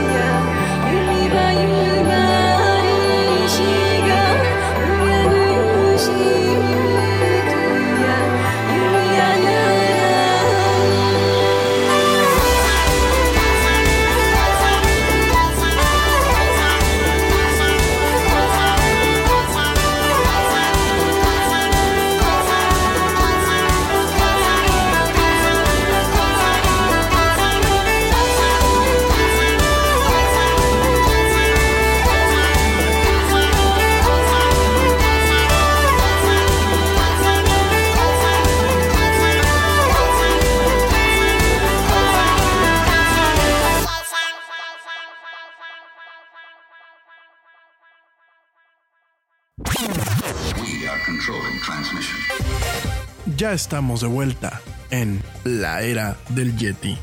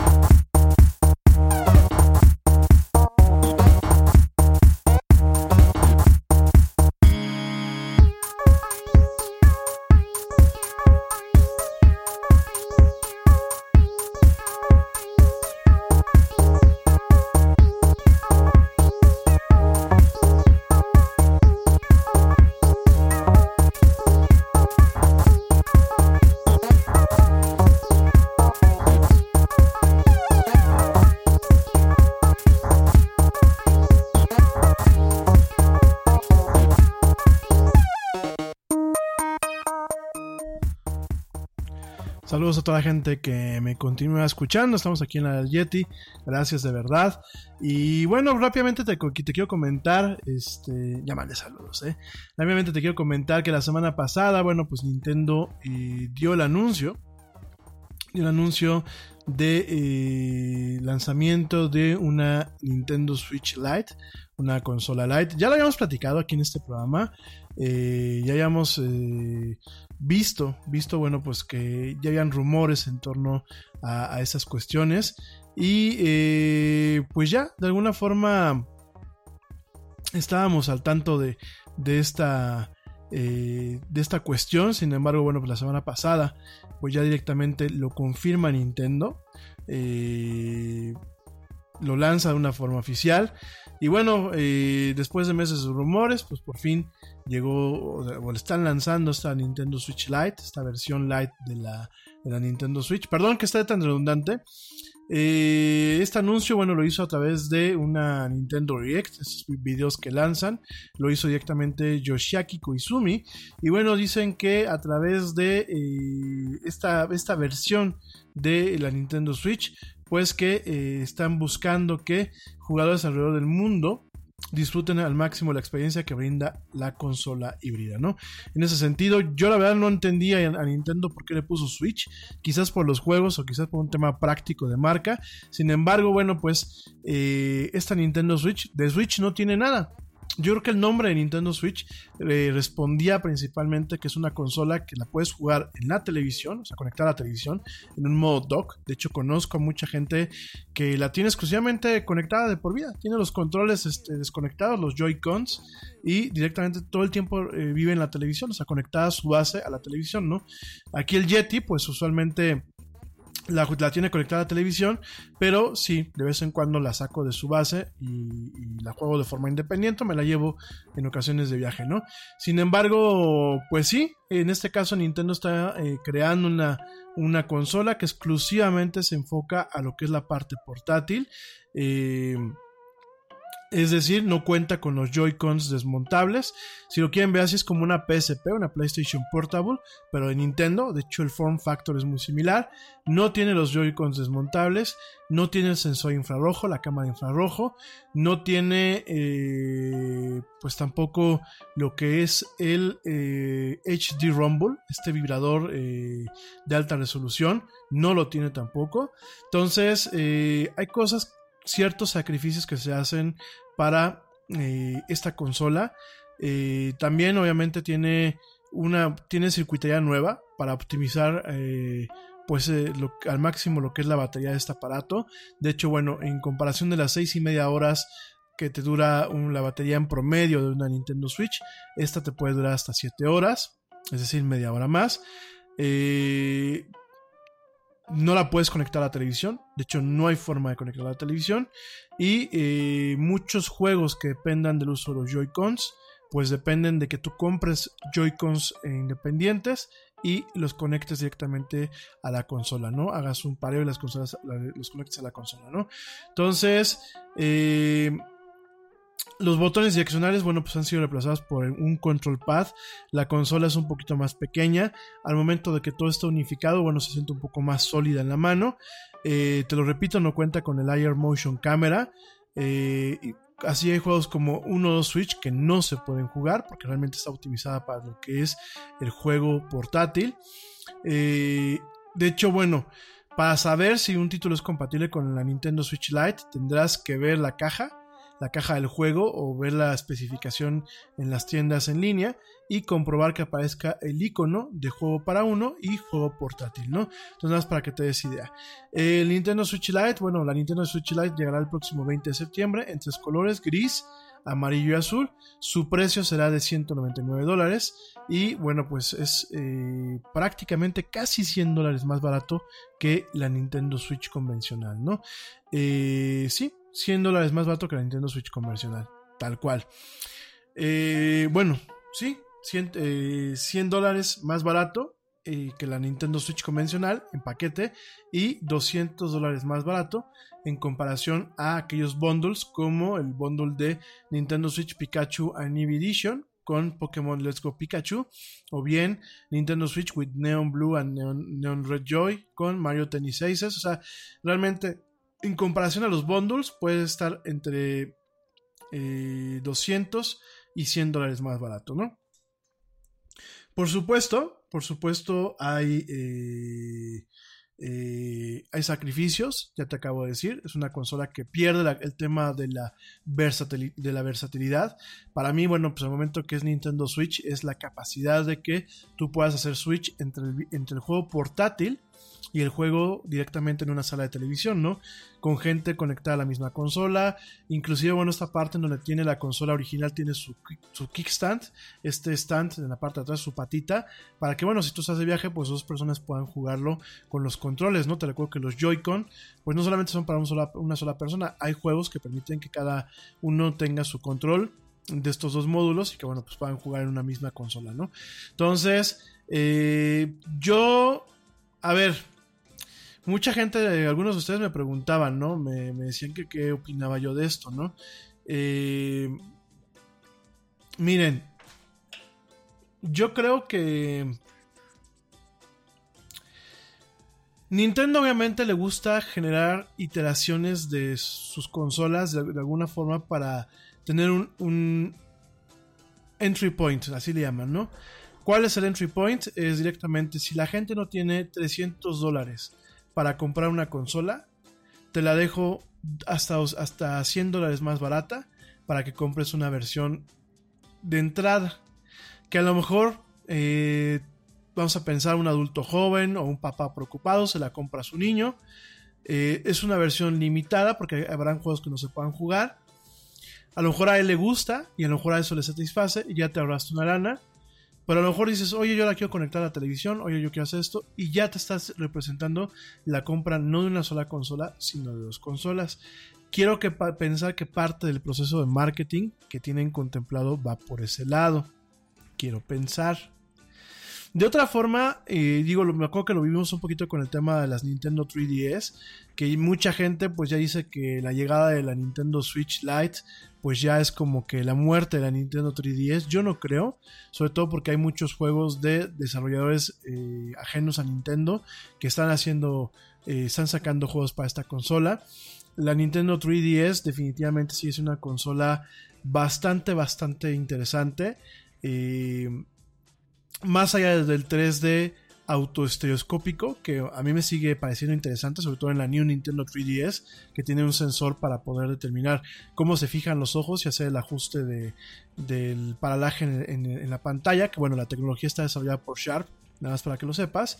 Este, más allá de esto, me, me parece un, un formato bastante interesante, ¿no? El manejo de las dos pantallas, eh, cierta retrocompatibilidad, diferentes cosas, ¿no? Eh, eso por un lado. Sin embargo, vimos que Nintendo, bueno, lanzó varias, varias versiones. Lanzó, lanzó la New Nintendo 3DS, eh, que fue, pues, digamos así, un reemplazo, una actualización a la, a la- a la 3DS original. Sí, en algún momento requirió que compráramos consolas nuevas para ciertos juegos. Yo espero que ese no sea el caso con la Switch, aunque pienso yo que para allá va. Y eh, también lanzó las consolas, digámoslo así, las consolas cojas, ¿no? Lanzó la, la- con la Nintendo 2DS, esta que parecía pues un estos de Game ⁇ Watch que eh, se pusieron mucho de moda en su momento. Y por supuesto eh, lanzó también en su momento lo que es este, la Nintendo New 2D, New 2DS, ¿no? Eh, 2DS, perdón. Dios, ¿qué estoy diciendo? La, la New Nintendo eh, 2DS, ¿no? Que son las dos pantallas sin la parte de 3D con el formato que se puede doblar, ¿no? Entonces, me parece interesante la estrategia que tiene Nintendo. Obviamente, quiero pensar que la Nintendo Switch Lite seguramente venderá muchas unidades en su primer día. Yo, ¿qué te recomiendo? Porque a lo mejor ya algunos de ustedes me están preguntando. Si tú en algún momento planteas eh, jugar con lo que es Labo, con lo que es el kit de desarrollo de Labo, con estas cajas de cartón y todo eso, yo que hay así en el Yeti, todavía no las ha este, eh, probado, ya, en algún momento vamos a hacer el video para que eh, te diga ya exactamente qué tal, aunque realmente sigo recomendándolo para los papás que quieran jugar con sus hijos, pues la Nintendo Switch Lite no es compatible con lo que es Nintendo Labo, es decir, no puedes utilizar este, este tipo de cuestiones, ¿no? No es compatible con juegos que a lo mejor eh, requieren cierta actividad física, no es compatible con ciertos juegos multijugador, no, es, no son compatibles con varias cosas. Yo mi recomendación sigue siendo pues mejor ahorrar y comprarse lo que es la Nintendo Switch eh, normal, sobre todo por esta dualidad de que si quieres juegas en la televisión y si quieres la juegas de forma portátil. Y realmente, bueno, pues este caso es, digo, si no tienes tele o no, tienes, no quieres nunca conectarla a la tele o si quieres algo más para, la, para el transporte, para la oficina y esto, pues quizás, ¿no? Pero yo la verdad no lo recomiendo. De hecho, hay eh, varios juegos que no son eh, eh, compatibles. Está obviamente Nintendo Labo, One to, One to, One to Switch, Fitness Boxing, todos los Just Dance, Super Mario Party, todo lo que es, bueno, directamente en el, en Nintendo Labo. Eh, y algunos otros juegos que en algún momento dependan de que tú desconectes los controles y puedas jugar de forma independiente, ¿no? Entonces yo la verdad no, no la recomiendo. Entiendo y no entiendo la estrategia de Nintendo. Seguramente tendrá un buen éxito. Probablemente, eh, eh, no sé, me equivoque y a lo mejor le vaya mal. Pero pues esa es la situación. Yo la verdad no creo que eh, tengas que venderla o, busques la forma de comprarte una cosa de estas. Por aquí me dicen, bueno, para mis hijos. Pero tus hijos juegan en la tele. O tus hijos en algún momento van a, querer el, el, ¿cómo se llama? Nintendo Labo. Porque si es así, definitivamente no lo recomiendo, ¿no? Entonces, eh, por favor, les comento todo esto, nada más para que lo tomen en cuenta. Y aquí en este caso se aplica esto de que Nintendo, pues eh, a veces en ocasiones lo más barato no es lo mejor, ¿no? Pero bueno, oigan, me voy rápido nada más a platicarte. Hijo, ya traemos el tiempo encima. Me voy rápido a platicarte lo del Prime Day y me voy rápidamente a un comercial. Bueno, cada año eh, Amazon tiene un, evento que le llaman el Prime Day. El Prime Day es de que si tú tienes la suscripción Prime, que ya no solamente te permite ciertos envíos gratuitos y ciertas promociones especiales, sino que el Prime Day también tiene un tema en donde tú puedes acceder a... em, pues poder ver todo lo que es el catálogo de películas de Amazon Prime Video, ¿no? Entonces, bueno, cada año pues hacen un, evento que le llaman el Prime Day. Eh, los años pasados han, habido eventos en Estados Unidos. Este, a partir de hace un par de años, pues empezaron aquí en México. Son descuentos bastante interesantes. Fíjense, eh, ahí te voy a decir cuáles. Principalmente en todo lo que son dispositivos de Amazon. Fíjense, en la familia de Amazon Echo, si tú quieres probar lo que es eh, Alexa con los asistentes digitales en estas bocinas, el Amazon, ma- el Echo más barato, estas bocinas inteligentes, el más barato que es el Echo Dot, está actualmente en 700 pesos con esta promoción, ¿no? Pasó de 1299 pesos a 700 pesos, que es prácticamente el 46% de descuento, ¿no? El Amazon Echo de segunda generación, que es la bocina completa, pasó de 2.500 pesos a 1.500 pesos, que es el 40% de descuento, ¿no? El Amazon Echo Show de, eh, pasó de 1.999 pesos a 1.299 pesos, que es el 35% de descuento. Te recuerdo que el Amazon Echo Show es una pantalla con la funcionalidad de Alexa y la bocina, ¿no? El Amazon Echo Dot, eh, el más grande, el Dot grandote, eh, pasó de 3.199 a 1.999 con el 38% de descuento. Y el Amazon Echo Plus pasó de eh, 3.299 a 2.299, que es el 30% de descuento, ¿no? En el caso de otros dispositivos, por ejemplo, el Amazon Fire TV Stick Basic Edition pasó de 999 pesos a 750 pesos. Eso es el 25% de descuento. Yo sí se los recomiendo, aunque esos los sticks de Amazon se vuelven obsoletos muy rápidamente, ¿no? Pero de igual forma se los recomiendo, ¿no? Eh, el timbre ring en la compra del modelo versión 1, versión 2, llévate un Echo Dot, una pantallita de estas que son, bueno, no es la pantallita, es una bocina inteligente que se puede conectar al ring de regalo, ¿no? Nada más para que lo sepas. En el caso de los Kindle, la, el Kindle Pap Paperwhite de, de décima generación pasó de 2.699 a 1.999 que bueno, pues es el 26% de descuento. Y el Kindle de décima generación pasó de 1800 1899 a 1399. Yo les recomiendo directamente el Kindle Paperwhite porque tiene mejor, eh, la iluminación es muy buena, tiene un poquito más de, tiene mejor resolución. Cuando hablamos de Paperwhite es que es totalmente blanca la pantalla y además el último Paperwhite es resistente al agua. Entonces la verdad te recomiendo el ahorro, ¿no? En cuanto a smartphones que no son de la familia Amazon, tenemos principalmente descuentos en Xiaomi. Hay un, a un smartphone que es el smartphone Mi 9 Special Edition que pasó de 12.300 pesos a 6.199. El Xiaomi Mi A2 pasó de 6.999 a 3.599. El Huawei P30 Pro pasó de 15.949 a 11.999. Yo les recomiendo que hagan esta promoción si realmente les interesa. Este Huawei P30 Pro que hemos estado platicando la cámara y esta cámara eh, periscópica. Realmente se las recomiendo. Creo que es, eh, pues son casi 5 mil pesos. No, son casi 4 mil pesos de descuento. No están nada mal.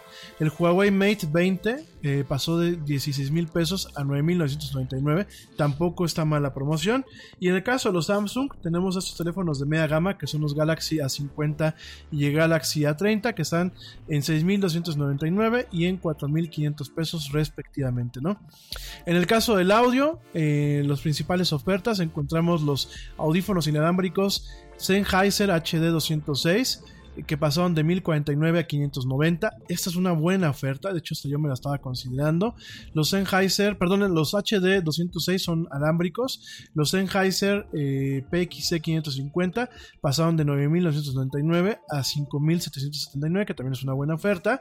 Los audífonos First Stop con cancelación de audio, eh, que ya pero en cancelación de ruido, pasaron de eh, 1299 a 299 pesos, o sea, 1000 pesos de descuento. La verdad no sé cómo están estos audífonos. Seguramente no estarán bien, pero bueno, si los quieren probar, pues adelante.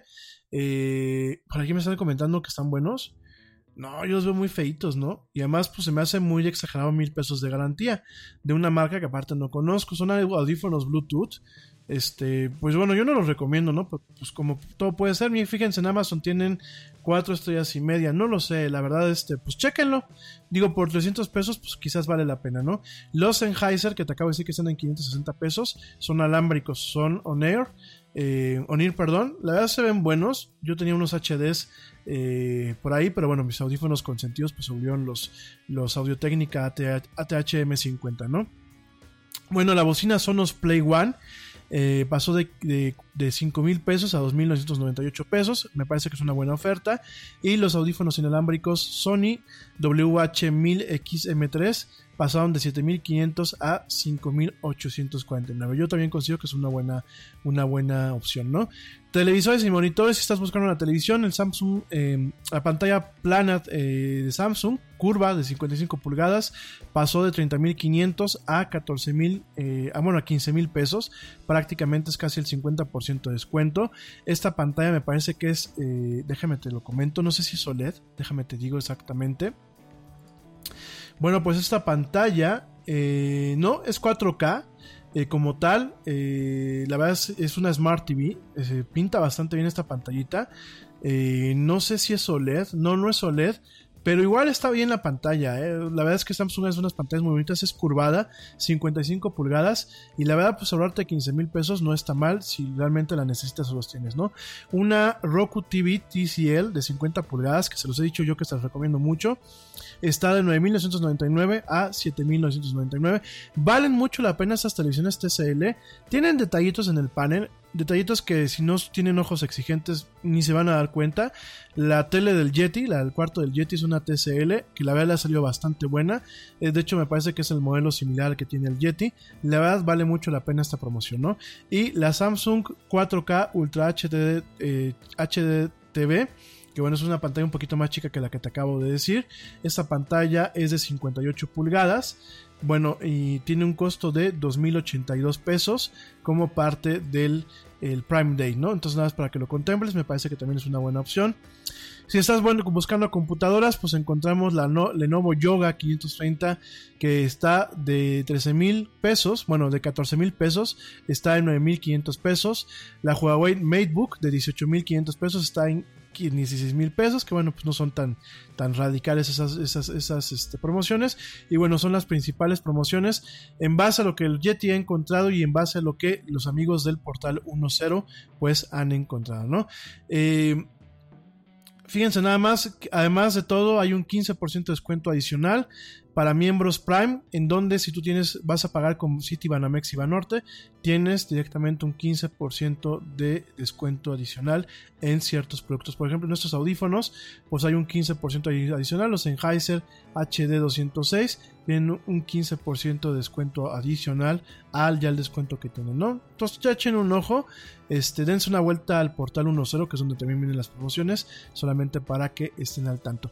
Ese es el tema del Prime Day, y bueno, pues este, eh, si tienes lana, pues hay que aprovecharlo.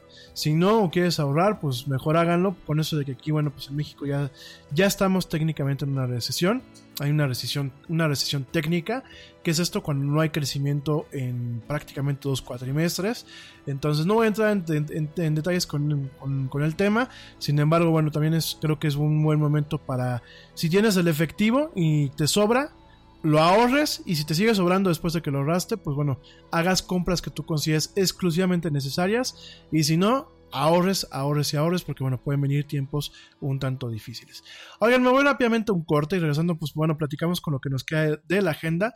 Eh, Te recuerdo que en redes sociales me puedes encontrar en Nada es más importante que la salud de tu familia. Y hoy todos buscamos un sistema inmunológico fuerte y una mejor nutrición. Es por eso que los huevos Egglands Best te brindan más a ti y a tu familia. En comparación con los huevos ordinarios, Egglands Best te ofrece 6 veces más vitamina D y 10 veces más vitamina E, además de muchos otros nutrientes importantes, junto con ese sabor delicioso y fresco de la granja que a ti y a tu familia les encanta. Todos queremos lo mejor para nuestras familias. Entonces, ¿por qué no los mejores huevos? Solo Egglands Best. Mejor sabor, mejor nutrición, mejores huevos. Te preocupas por la salud de tu familia y hoy un sistema inmunológico fuerte y una mejor nutrición son más importantes que nunca. Es por eso que los huevos Egglands Best te brindan más a ti y a tu familia. En comparación con los huevos ordinarios, Egglands Best te ofrece 6 veces más vitamina D y 10 veces más vitamina E, además de muchos otros nutrientes importantes, junto con ese delicioso sabor fresco de granja que a ti y tu familia les encanta. No son tiempos ordinarios, entonces, ¿por qué darle a tu familia huevos ordinarios? Solo Egglands Best. Mejor sabor, mejor nutrición, mejores huevos. Facebook como La Era del Yeti, en Twitter como arroba el Yeti Oficial y en Instagram como arroba La Era del Yeti. No me tardo, ya vuelvo. Estás escuchando esto que es La Era del Yeti.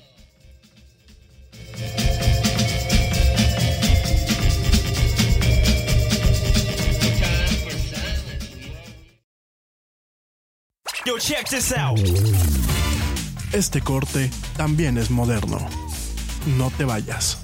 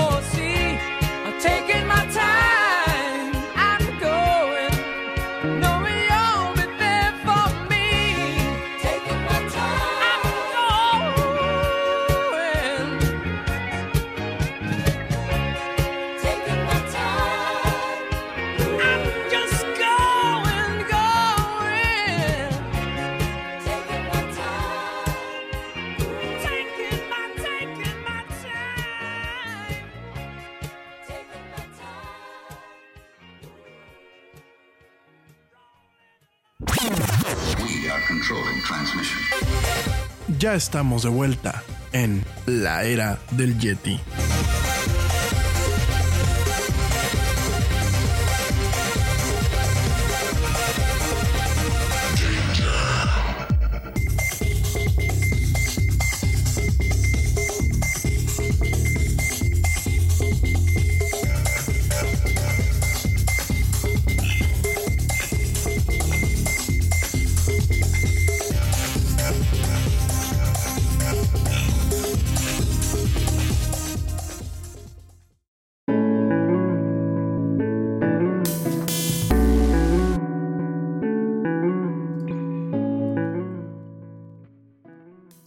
Ya estamos de vuelta en esto que es la del Yeti. Mil gracias a la gente que me sigue escuchando hasta este momento.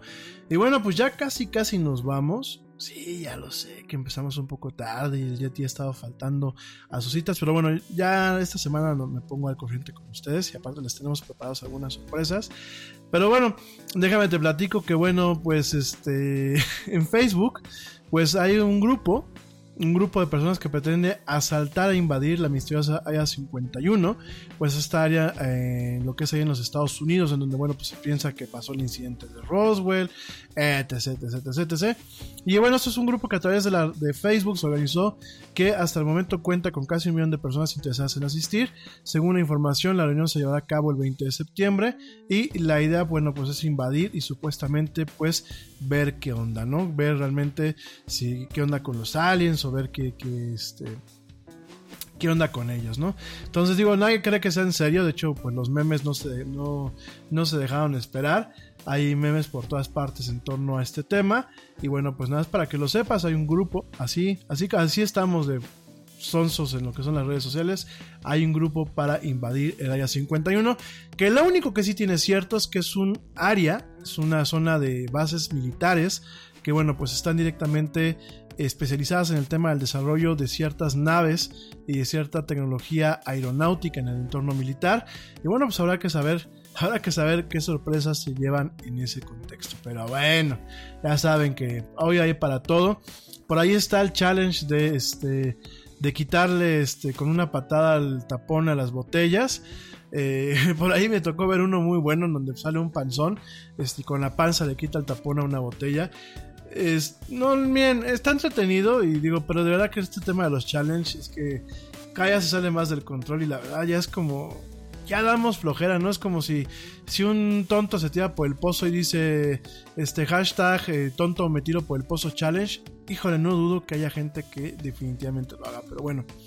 Oigan, en una nota más agradable, fíjense que una startup china eh, que utiliza inteligencia artificial está, eh, bueno, pues creando una aplicación que permite rastrear perros perdidos utilizando lo que es la huella de su nariz. Fíjense nada más que interesante. Yo, los chinos, yo cuando vi esta nota la verdad me dio un poquito de miedo al principio porque dije, híjole, los chinos ya están buscando con esta app, pues perros para comérselos, ¿no? Digo, mal chiste, pero bueno.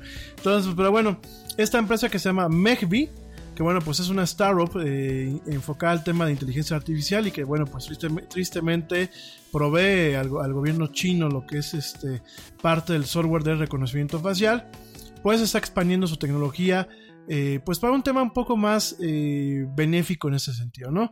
Así como fue reportado por el portal Abacus News, eh, esta nueva aplicación de Megby está entrenada para reconocer a los perros por eh, las huellas que dejan sus narices.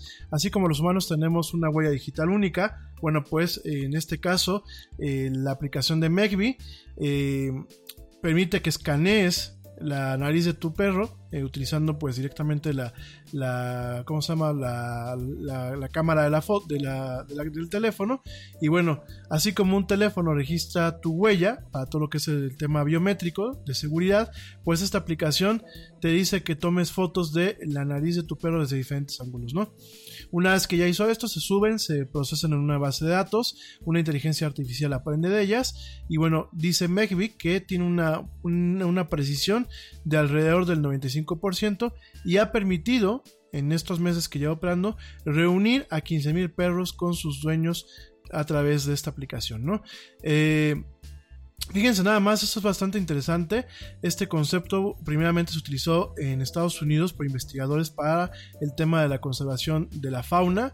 De hecho, bueno, en Estados Unidos una aplicación que se llama Finding Robert utiliza lo que es el reconocimiento facial del perro para localizar perros y gatos que se puedan estar reportados como perdidos. Sin embargo, en China, pues esta empresa Megby dice que su aplicación no solamente se utilizará para reunir eh, a dueños con sus mascotas perdidas, perdón, a sus mascotas perdidas, sino que eh, manteniendo esta relación con el gobierno, esta aplicación podrá ser utilizada para monitorear eh, todo aquel trato poco humanitario e incivilizado en torno a los perros y pues de alguna forma poner multas a civiles y a personas que no eh, recojan las porquerías de sus perros que las permitan viajar, eh, caminar en parques públicos sin eh, lo que son correas o también que los tengan descuidados, es decir, que los hagan carnitas, quiero pensar, ¿no?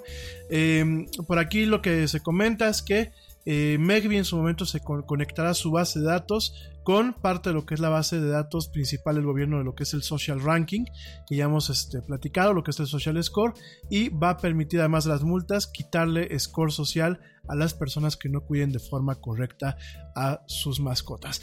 Y fíjate que yo cada día yo eh, muchas veces lo he criticado en este programa, ¿no? Cuando platicamos del score social, pues le puse muchas trabas, ¿no?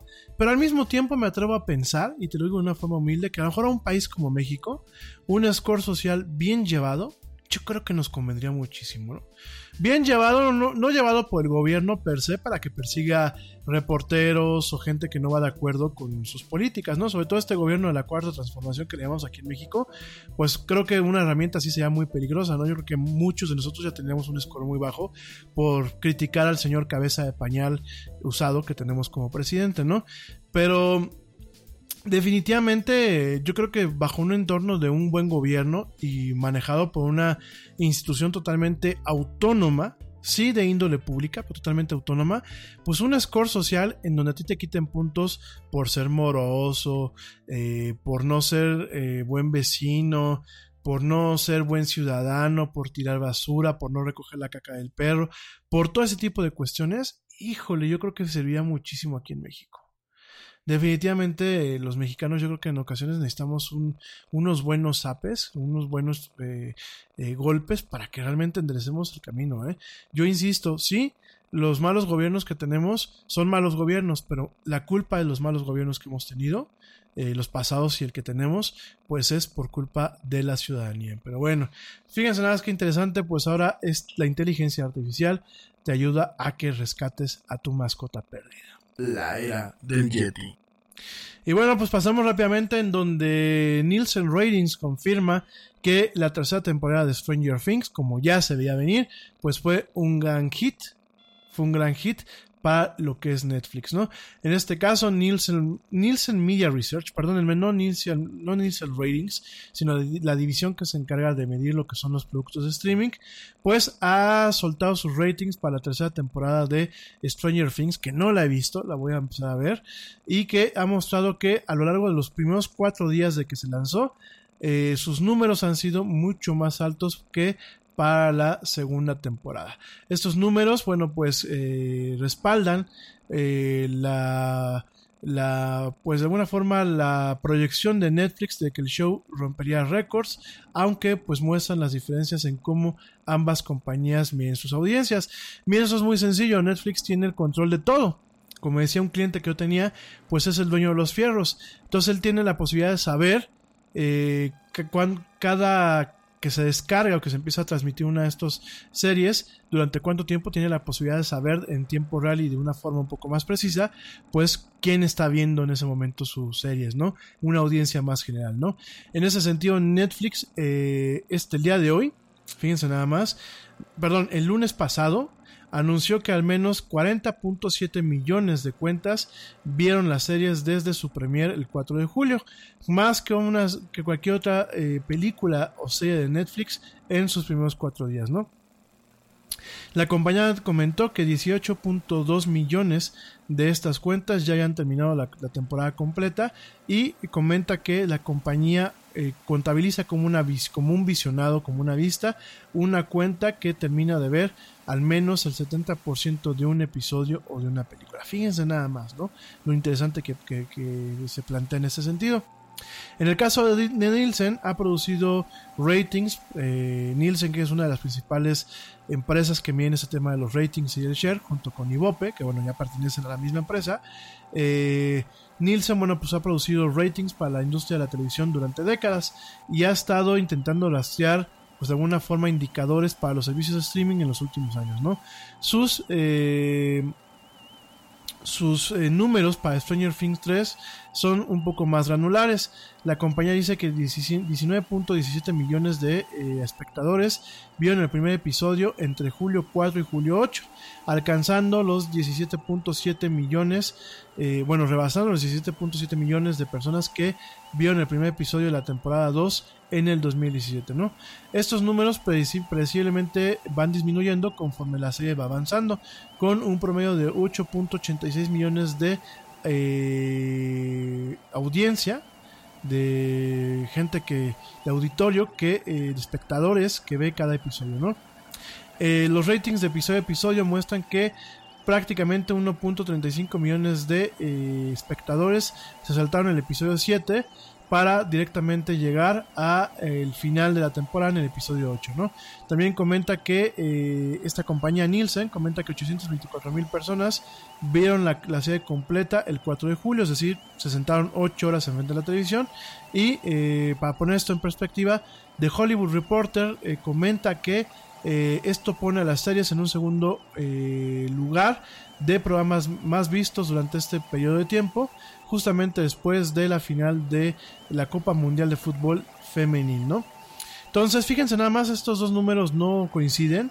Eh, The Hollywood Reporter dice que los números de Nielsen solamente cubren aquellos espectadores que vieron el show, este programa en un, en un set de televisión, en una pantalla común y corriente, mientras que Netflix pues anunció hace ya un tiempo que él cuenta pues, las visiones, las, eh, el visionado como eh, totalmente impreciso, en el caso de Nielsen, ya que no cubren el rango total de dispositivos que pueden hacer streaming de eh, los contenidos de la, de la compañía, ¿no?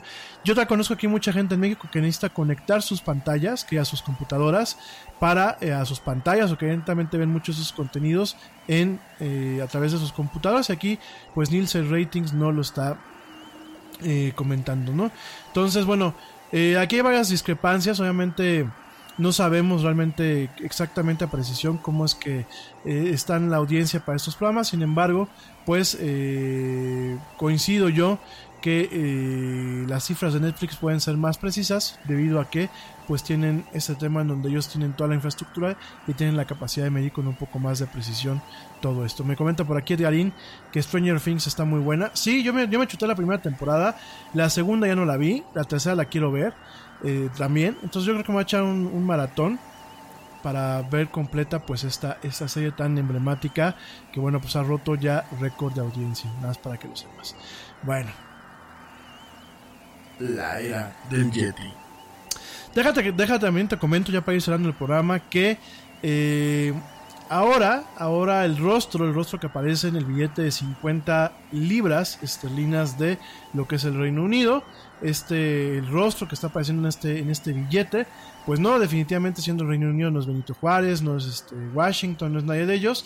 Esta, eh, esta, nueva, esta nueva moneda, este nuevo billete de 50 libras esterlinas, quien aparece directamente es el rostro de Alan Turing.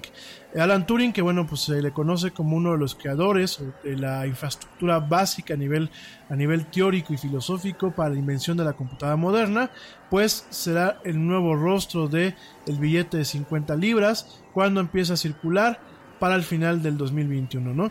En ese sentido, Turing reemplazará a Matthew Bolton y a James Watt, los pioneros de la máquina de vapor, quienes compartían la nota del billete de 50 libras eh, allá en el, en el país británico y que eh, pues ahora eh, también formarán parte, bueno, se unirán al, al, al que fue ese primer ministro Winston Churchill, a la escritora Jane Austen y al artista J. M. W. Turner, quien eran las, las, las rostros, bueno, quien son, quien son los rostros de los nuevos billetes de 5 de cinco libras, de 10 libras y de 20 libras, ¿no?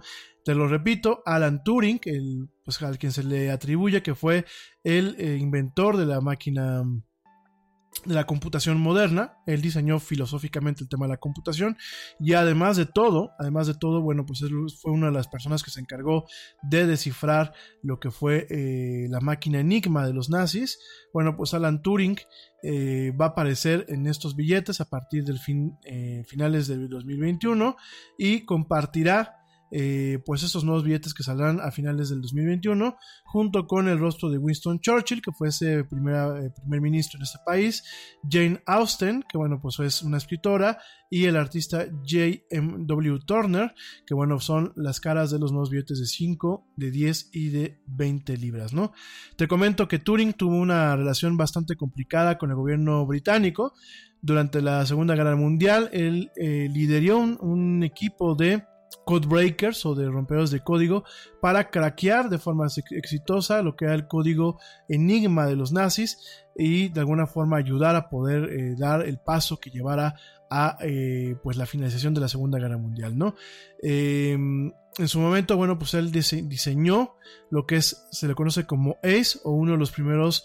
programas de computadoras que se podían almacenar, no, no escribir y correr en tiempo real, sino que se podían almacenar para su uso a posteriori. Posteriormente, en 1952, tristemente se le sentenció, se le encontró culpable y se le sentenció por un tema de indecencia máxima por tener una relación con otro hombre. En ese caso, bueno, pues fue una época en donde se veía mal el tema del homosexualismo y fue castrado químicamente eh, en esa misma fecha, ¿no?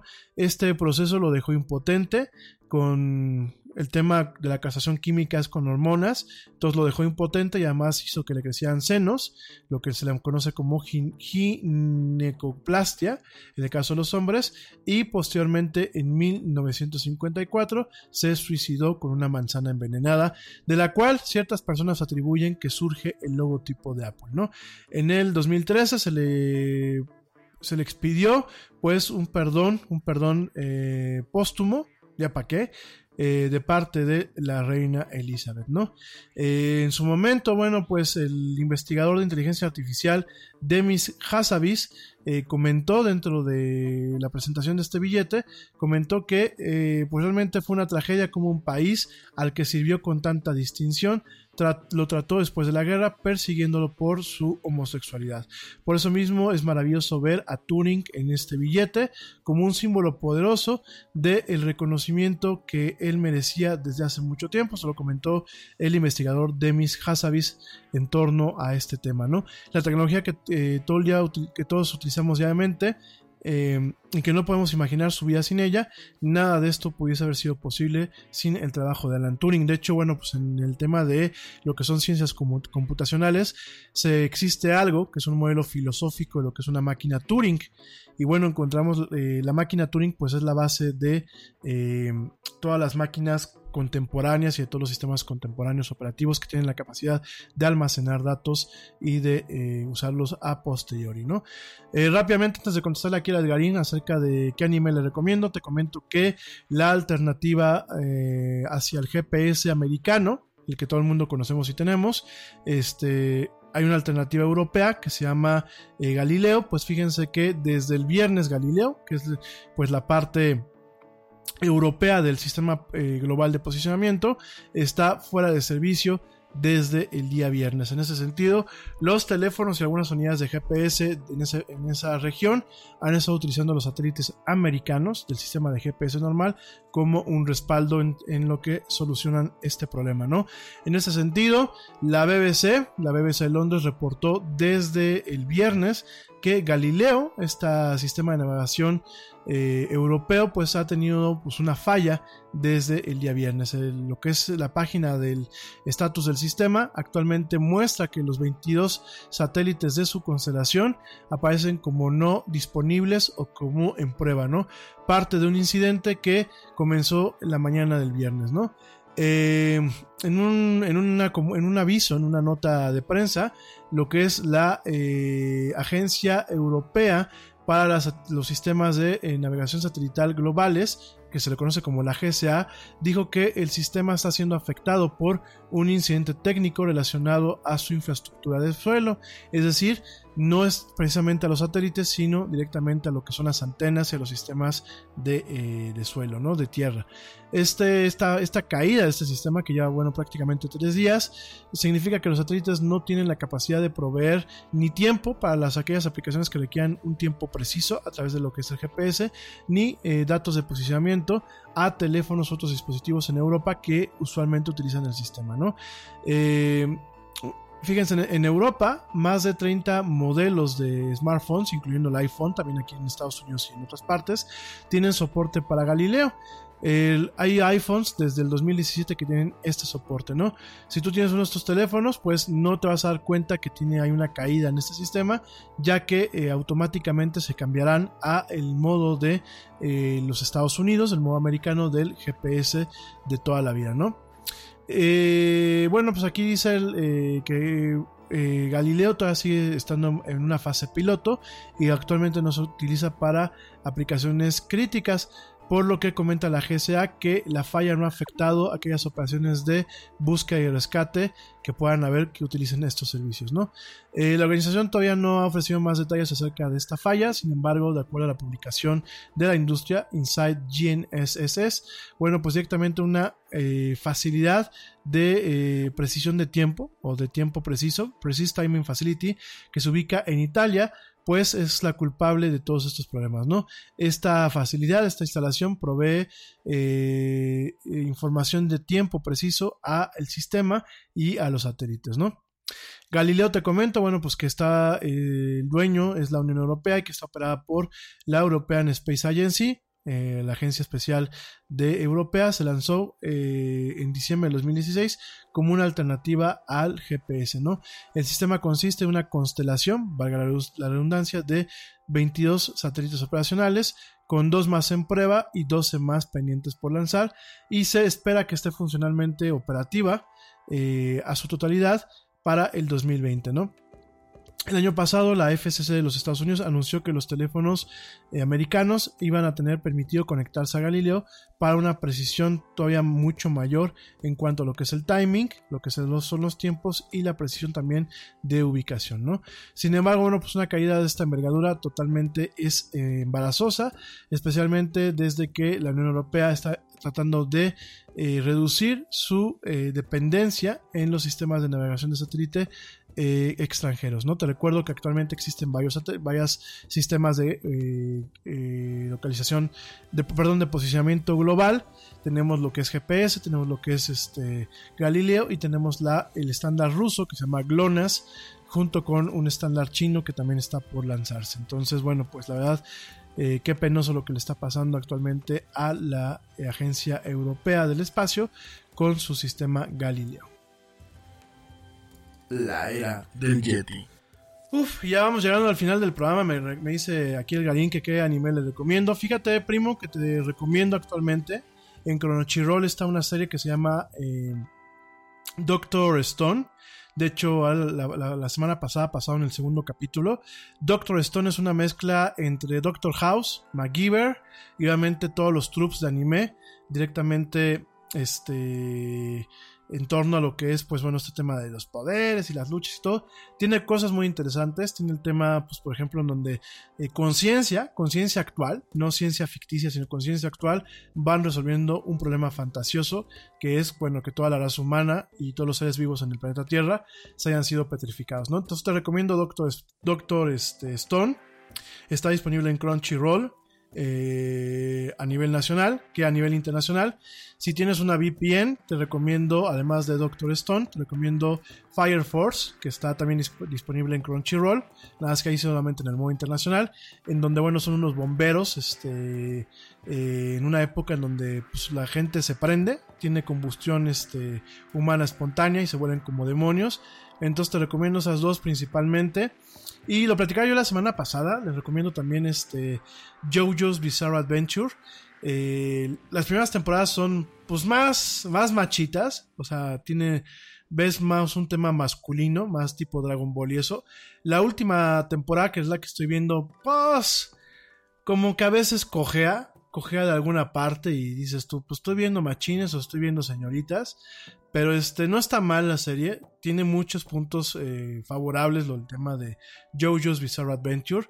De hecho, les comento que al final de la primera, de lo que es la primera mitad de la, de la, última temporada, del último arco, que se llama Golden Wing, eh, pasa una canción que se llama Freaking You, de Jodeci. Que Jodeci, bueno, pues es un referente en lo que es el rhythm and blues a nivel internacional. Es un grupo que tiene muchos años de, de fundado allá en los Estados Unidos. Es un grupo que inclusive ha colaborado con eh, estrellas como Will Smith, como Kelly Rowland, como Beyoncé. Yo no lo conocía, no conocía la canción y bueno, me tocó descubrirla por este anime.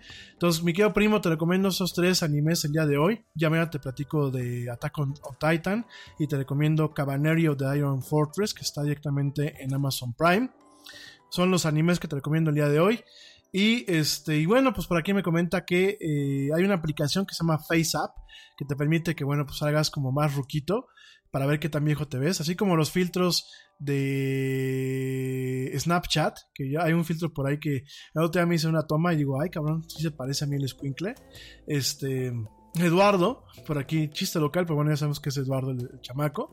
Y bueno, este, ahora sacaron una aplicación que se llama FaceApp, que bueno, te permite envejecer y hacerte algunos efectos adicionales. Ya salió por ahí una alarma en que hay que tener cuidado porque bueno, pues obviamente se pueden hacer deepfakes eh, muy eh, sutiles. De hecho, Edgar me mandó en la, tarde uno que dije, pues, ¿qué le pasó al primo, cabrón? Ya se ve bien acabado. Y no, es esta aplicación. Realmente los resultados son bastante convincentes. Para un rato de desmadre está padre, pero hay que tener cuidado para no llevarnos sorpresas desagradables. Ya mañana platicamos con un poquito más de calma, de todos estos temas y eh, de este tipo de aplicaciones y de mucho más en esta emisión. Pues bueno, ya sí, ya me voy. Les agradezco mucho me hayan permitido llegar a ustedes a través de eh, la plataforma Spreaker para la gente que me está escuchando en vivo y a través de las plataformas en diferido como, te repito, Spotify, iHeartRadio, TuneIn, Stitcher, Castbox y por supuesto las aplicaciones de podcast de eh, Apple y de eh, Google. Gracias por permitirme llegar a ustedes. Yo soy Rami Loaiza, esto fue La del Yeti. Nos escuchamos mañana en punto a las 7 pm. Espero yo que no hayan más inconvenientes técnicos para seguir hablando de mucha actualidad, mucha tecnología y muchas cosas más.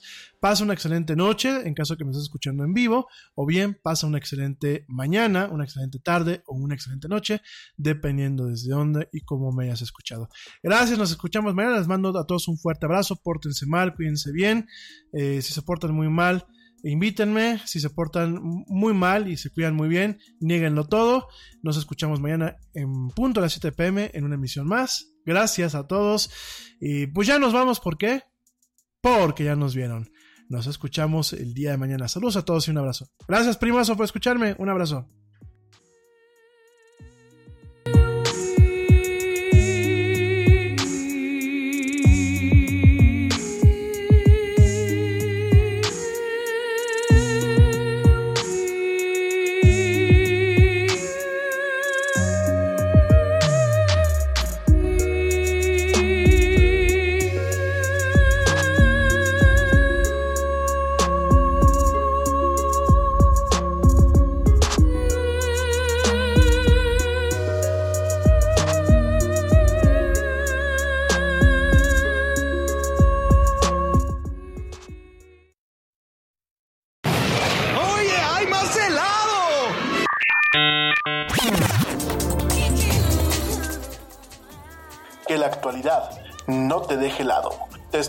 En la siguiente emisión de La Era del Yeti.